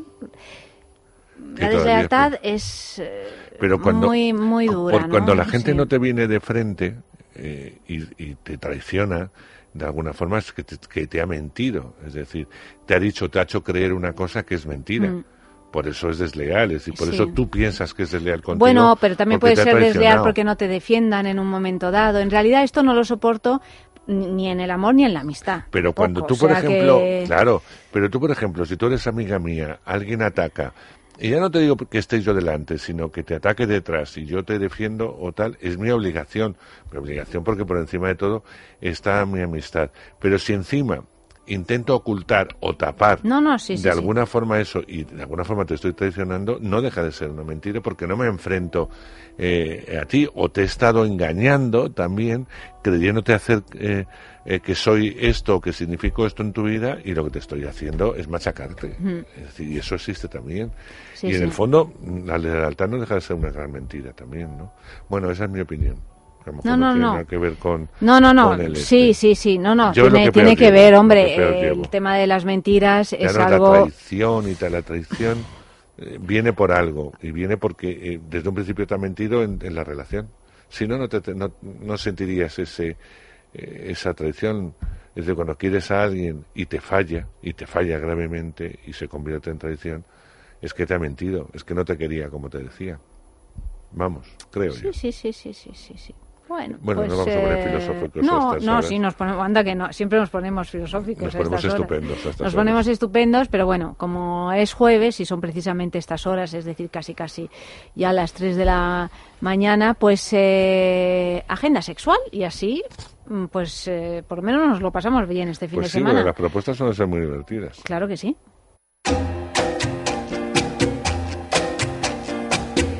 Desde hoy mismo y hasta el domingo 8 de octubre, el Salón Erótico de Barcelona celebra su 25 aniversario. Y seguimos de fiesta, pero esta vez en Maspalomas, al sur de Gran Canaria, donde tiene lugar hasta el domingo el Freedom Gay Festival. Para quienes prefieran algo más tranquilo, pueden ir a ver escenas de la vida conyugal en Teatros del Canal, una historia basada en la película de Ingmar Bergman y protagonizada por Ricardo Darín y Andrea Pietra.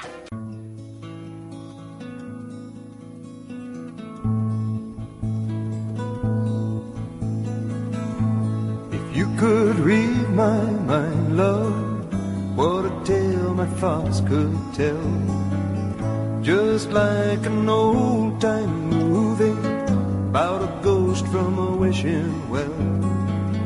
In a castle dark or a fortress strong with chains upon my feet.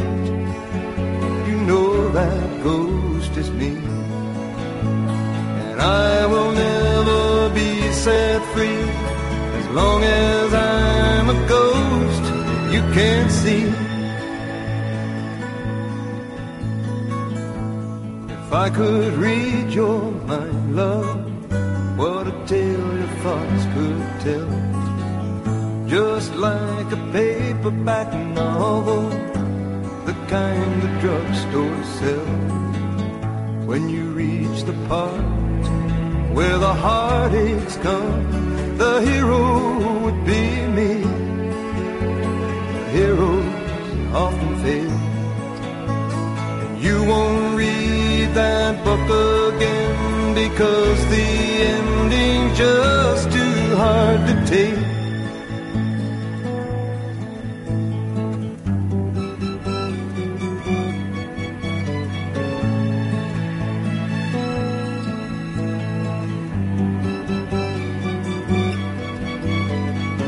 I'd walk away like a movie star who gets burned in a three-way strip. Enter number two, a movie queen to play the scene of bringing all the good things out in me. But for now, love, let's be real. I never thought I could act this way, and I've got to say that I just don't get it. I don't know where we went wrong, but the feeling's gone, and I just can't get it back.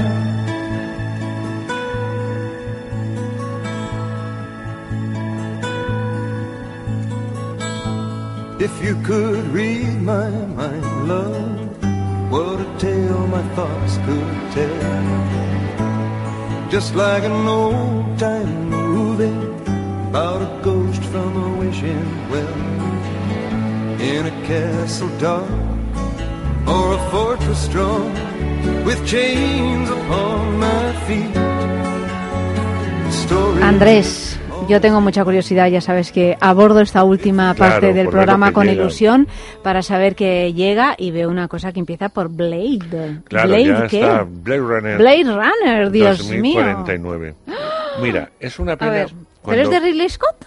No, no, no, está producida por Ridley Scott, el guion ha intervenido, pero está dirigida por Denis Villeneuve, eh, que es un, un director de muchísimo prestigio y que ha hecho un Blade Runner muy particular, sin, evidentemente, eh, eh, destrozar para nada el espíritu de Blade Runner, que sigue presente. Cuando estuvieron aquí en España, Ryan Gosling, Harrison Ford y Ana de Armas, que cada día va teniendo más presencia en el cine norteamericano, porque aquí no la llamaban estas cosas que tenemos en España. Eh, Es así, ella allí no para de trabajar en producciones altísimas y aquí no la llamaban. Bueno, pues eh, fue Sergio a hacerle las entrevistas. Pero yo hubiera hecho de nuevo, pasa que es tan, tan soso y tan borde que me daba muchísima pereza a Harrison Ford entrevistarlo otra vez.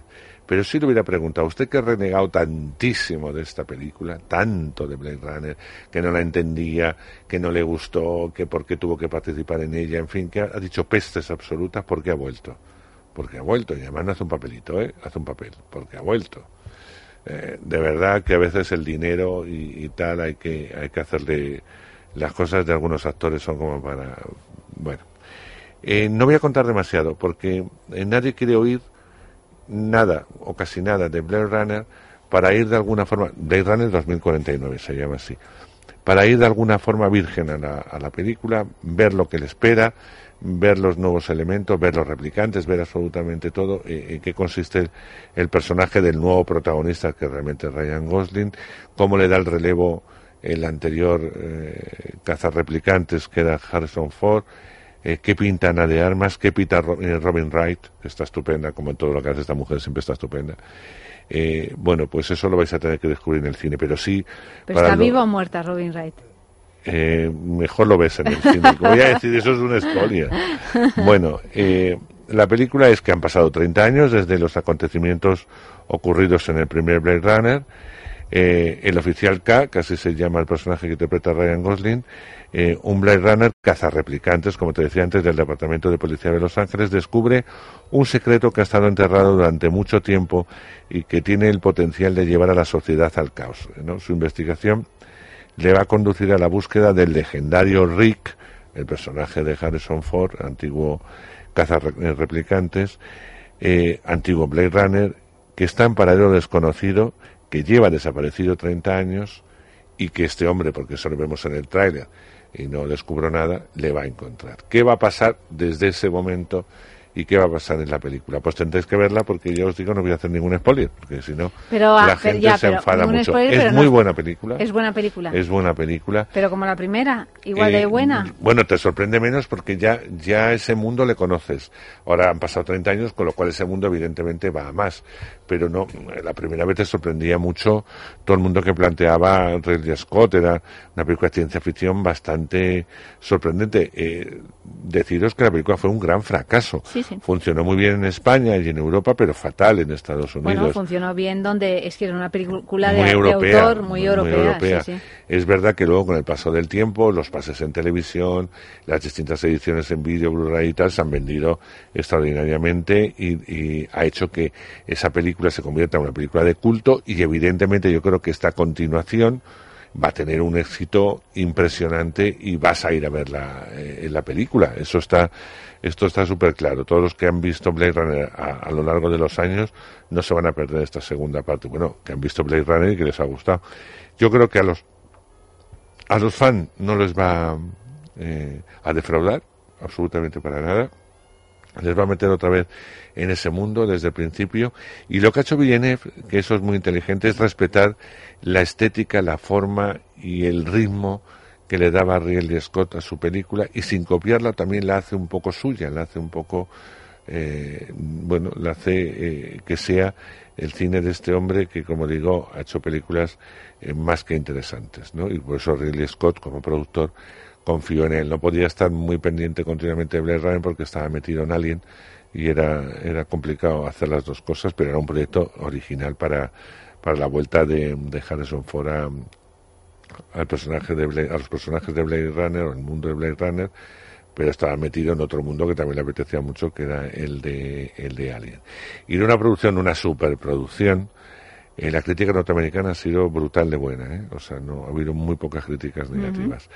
Bueno a lo que voy. De una película de este tipo nos vamos a una más pequeñita española que es Tok Tok Eh, Toc Toc de la, la, Sí, la versión de- obra, de la obra de obra de teatro. teatro. Esta obra de teatro francesa, obra. que era, es una adaptación eh, de esta obra teatral francesa, eh, se está representando, no sé si se sigue representando, pero ha estado en España en el Teatro Príncipe, en Gran Vía, creo que se llama así ese teatro. Sí, Teatro Príncipe. que es un Vía. teatro que me pone los nervios, o sea, porque esa cosa circular, ese escenario tan pequeño, me pone un poco de los nervios. Bueno, pero es verdad que por distintas circunstancias hemos ido. Bueno, pues durante ocho años ha estado Tok Tok, con un reparto que ha ido cambiando a lo largo de los años, algunos se han mantenido, y que desde el primer momento ha sido un suceso, un suceso teatral, taquillero, todo el mundo iba a reírse, y es verdad que todo funcionaba como un reloj. Eh, la gente se reía, no tenía que reírse, los actores estaban muy bien dirigidos, Sí, sí, estaban unificados y tal. Otra cosa que te interesa lo que te cuenta, ¿no? Porque era, en el fondo, contando algo eh, que, que es verdad que son las manías, entre comillas, que tenemos eh, los humanos, eh, que llevadas al extremo se convierten casi en enfermedad, como eh, ese, esa alergia a que te toquen o, o a que tú tocar algo con la mano que piensas que está contaminado y te pasas el día eh, lavándote las manos, que es una de esas manías, una de esas toc-toc, Sí, son, sí, son- es un término psiquiátrico. Eh, aquellos, aquella que, que piensa que se ha dejado la llave dada, que la- se ha dejado, se ha olvidado no sé qué, lo otro, y que vuelve una y mil veces a comprobar las cosas. Eh, eh, estos que les da por memorizar números y que, bueno, ¿quién no ha cogido y ha dicho, uy, no me gusta esta raya de la calle, yo la voy a saltar y no quiero pisarla? Yo creo que en algún momento Ir dando saltos todos en los tenemos, pasos de cebra y- todos tenemos un toc-toc en, que llevamos en el interior, más o menos desarrollado. Aquí son, evidentemente, para que funcione, toc-toc muy desarrollados, muy locos, por otro lado, y que se van a juntar en la consulta del mismo del mismo psiquiatra que les atiende porque les ha citado a la misma hora. Parece ser que el psiquiatra no llega no llega no llega porque el avión donde tiene que venir está eh, sufre distintos retrasos y entre ellos eh, empiezan a conocerse y empiezan a hacer una terapia entre comillas de grupo y esto es lo que se puede contar de Toto. En las situaciones, en sus manías, en sus cosas, está la gracia de la película. Yo tengo que decir que me reí muchísimo más en el teatro que en el cine.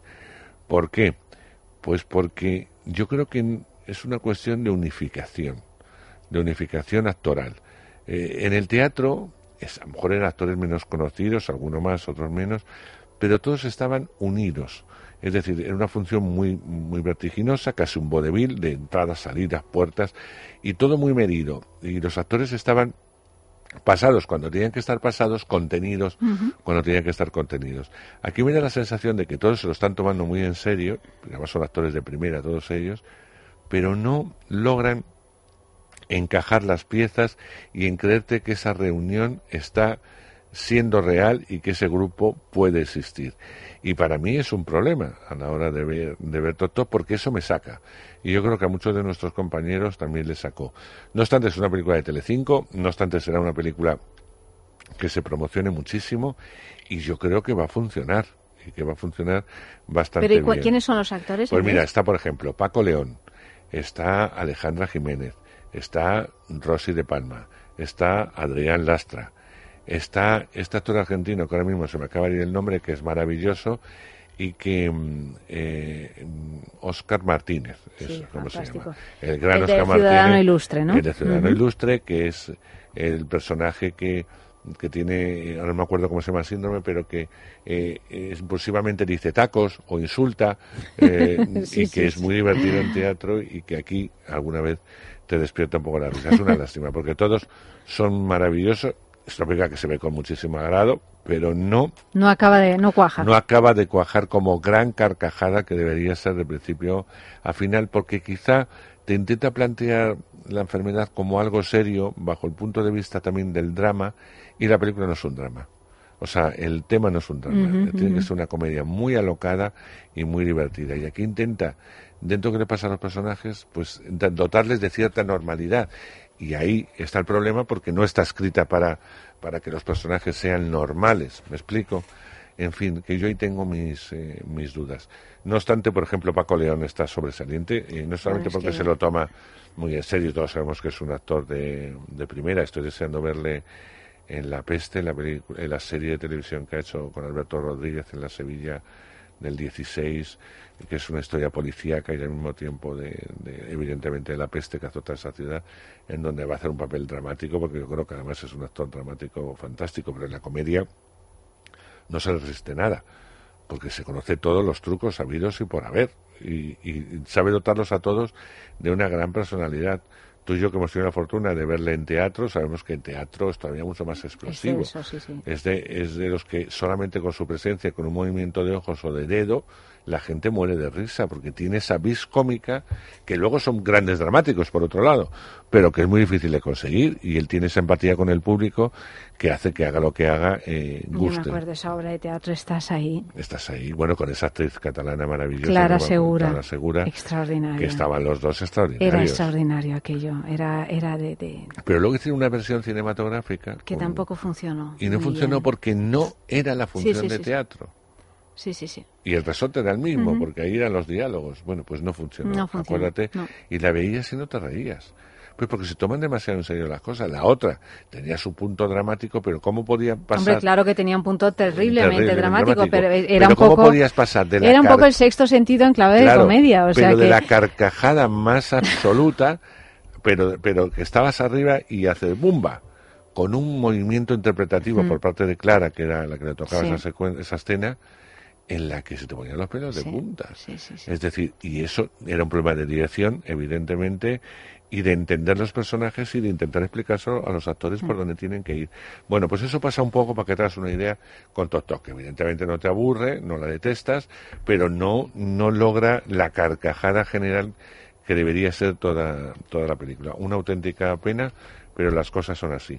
Hay también una coproducción con, con Argentina de un actor que tú y yo también hemos visto mucho en el teatro, Miguel Ángel Solá. Fantástico actor. Yo es uno. Hablamos de Darín, eh, que Darín es el que tiene el nombre, pero pero Solá en teatro yo no le he visto eh, mal nunca. Extraordinario. Bueno, es un gran actor. También, Es por ejemplo, para que os hagáis una idea, quienes no Adán os Eva, escucháis, ¿no? el, el diario de Adán y Eva, ese texto de Tuvieron Mark años Twain, años, eh. jun- junto con Blanca Oteiza, que era su mujer en, aquel en- en momento. aquel momento. Bueno, pues eh, era un... Estuvieron años sí. haciendo Sí, esa función extraordinaria, pero bueno, Miguel Ángel luego ha hecho otras cosas extraordinarias. Es un Mm. actor extraordinario que también ha hecho cine, pero quizá menos, ¿no? Se afincó en España, no sé ahora dónde vive, si vive en España o en Argentina. Y yo creo que de alguna forma renunció también a una serie de personajes que sí le hubieran ofrecido en el cine argentino y que aquí no, No. no se lo han dado. Yo creo que de nuevo, eh, en esta coproducción con España, eh, ¿Pero cómo se llama? el último traje vuelve a recuperar ese tono. Entre los españoles que salen está Ángela Molina, en un personaje muy bonito, pequeño pero muy bonito, y una secuencia que supone la vuelta de Natalia Berbeca al cine, que me hace especial ilusión verla, de Argentina, porque ella originalmente es argentina. Claro, sí. Hablan en argentino y en una secuencia hace la hija, una de las hijas de este personaje, y tiene una secuencia bellísima, con el solo una secuencia. ¿no? Porque el gran protagonista el- es él. Él es un, un sastre de origen judío que es muy mayor, o sea, está caracterizado como, pero muy, muy mayor. eh, y en un momento dado de su vida, cuando le dicen que le van a cortar la pierna, que le van a mandar a una residencia, que sus hijos eh, le han vendido la casa para que, porque se vive mejor en una residencia, etcétera, pues eh, él emprende un último camino, un último eh, camino hacia Polonia, nombre a que él no quiere nombrar nunca, siempre lleva un papelito con el nombre de donde va a ir, a al hombre que le salvó la vida a devolverle un traje. Y desde Argentina, pasando por Madrid, eh, por una serie de vicisitudes que no voy a comentar para que la veáis con agrado, eh, llegando a Alemania a un, a un sitio donde él no puede soportar, siempre ve lo que dicen los alemanes, no puede perdonar y, y tiene que hacer escala en Alemania y es algo para él fortísimo, hasta que llega a Polonia a buscar o encontrar o no, eso lo vais a ver también en la peli, a este hombre que le salvó la vida, eh, siendo un niño judío, y que le va a llevar ese traje que para él ha sido fundamental. Bueno, pues ese trayecto, ese viaje, ese último viaje de alguna forma de este hombre, es esta película. Es una película muy tierna. Eh, yo no sé si va, va a ser una película que responda muy bien en taquilla. Imagino que en cines pequeñitos, no sé cuántas copias saldrán, Mm. en cines pequeñitos pues va a tener la fortuna de que la gente lo vea pero yo no sé hasta qué punto el gran público va a entrar en una historia magníficamente interpretada. O sea, es una lección, es un portento. Lo de, lo de este hombre me parece un portento. Sí, sí, es un el- grandísimo actor, indudablemente. Con lo cual, cuando, claro, cuando ves a un actor muy grande, eh, tú lo sabes, a mí se me hacen más cortas las películas, las llevo mejor, sean mejores o peores. En este caso yo creo que es una buena película, pero sean mejores o peores, eh, porque te conducen de tal forma los actores eh, que, o el personaje, porque llegan a convertirse en el personaje, no ves al actor, y en este caso encima está caracterizado mucho menos, para conducirte a una, una creación prodigiosa de que solamente son capaces los grandes, ¿no? Y creerte que ese hombre ha existido, que ese hombre tiene esa edad y que ese hombre quiere de- devolver o dar las gracias a aquel que le salvó un día con un traje que es fundamental. Y bueno, por cierto, a propósito de series de televisión, Andrés, que casi nunca abordamos aquí, pero bueno, que ahí están y que son también el gran cine de la tele ahora Sí. mismo, ¿no? Eh, he visto, siguiendo tu consejo, solo dos capítulos porque todavía... No, No. todavía no me ha dado tiempo de... Ay, se me ha ido el nombre ahora de la serie de los Javieres. Ah, mm, sí, Que hablamos la Paquita semana... Salas. Paquita Salas, que hablamos la semana es pasada en relación al, No al no estreno de La. Llamada. Yo y estoy bueno, ayer enganchado. vi, allí, ayer vi dos episodios. cortitos, son muy, muy son muy cortos, de media o 20 minutos, 30 minutos, depende. Y la verdad es que me reí mucho Bueno. y tengo muchas ganas de ver los siguientes. Así es que Es- gracias por la recomendación. Yo digo, mira, si queréis y lo pasar- volvemos a recomendar porque ahí está. intentar entrar en la web de Antena 3 Sí. es muy facilito y buscáis Paquita Salas.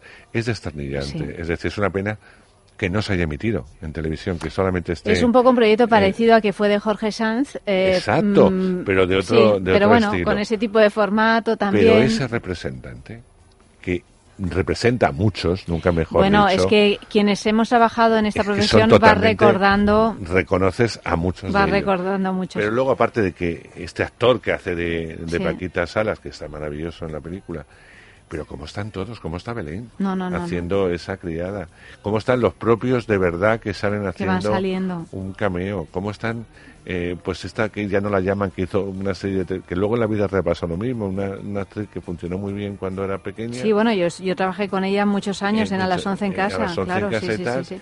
Y en otras series como la Dina y tal, y Lidia no- San José. Lidia San José y luego no la volvieron a Que es llamar para guapísima y muy buena actriz. Y muy- y- No, es, verdad, poco- es que... es, es un poco la línea de, de tal.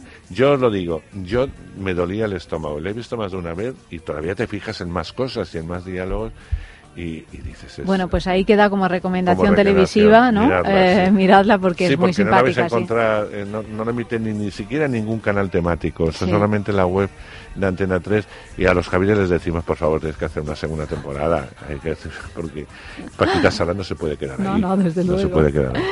En fin, Andrés, querido, muchas gracias. A ti, a ti. Eh, la semana que viene seguiremos hablando de cine y a todos... La virginidad, de alguna forma, a través de, de lo que se convirtió en todo un emblema, la reina virgen. La reina virgen. En esta porque es que se llama Elizabeth y punto, pero que, bueno, fue todo un emblema. Nunca nada más sexual que la virginidad, ¿no?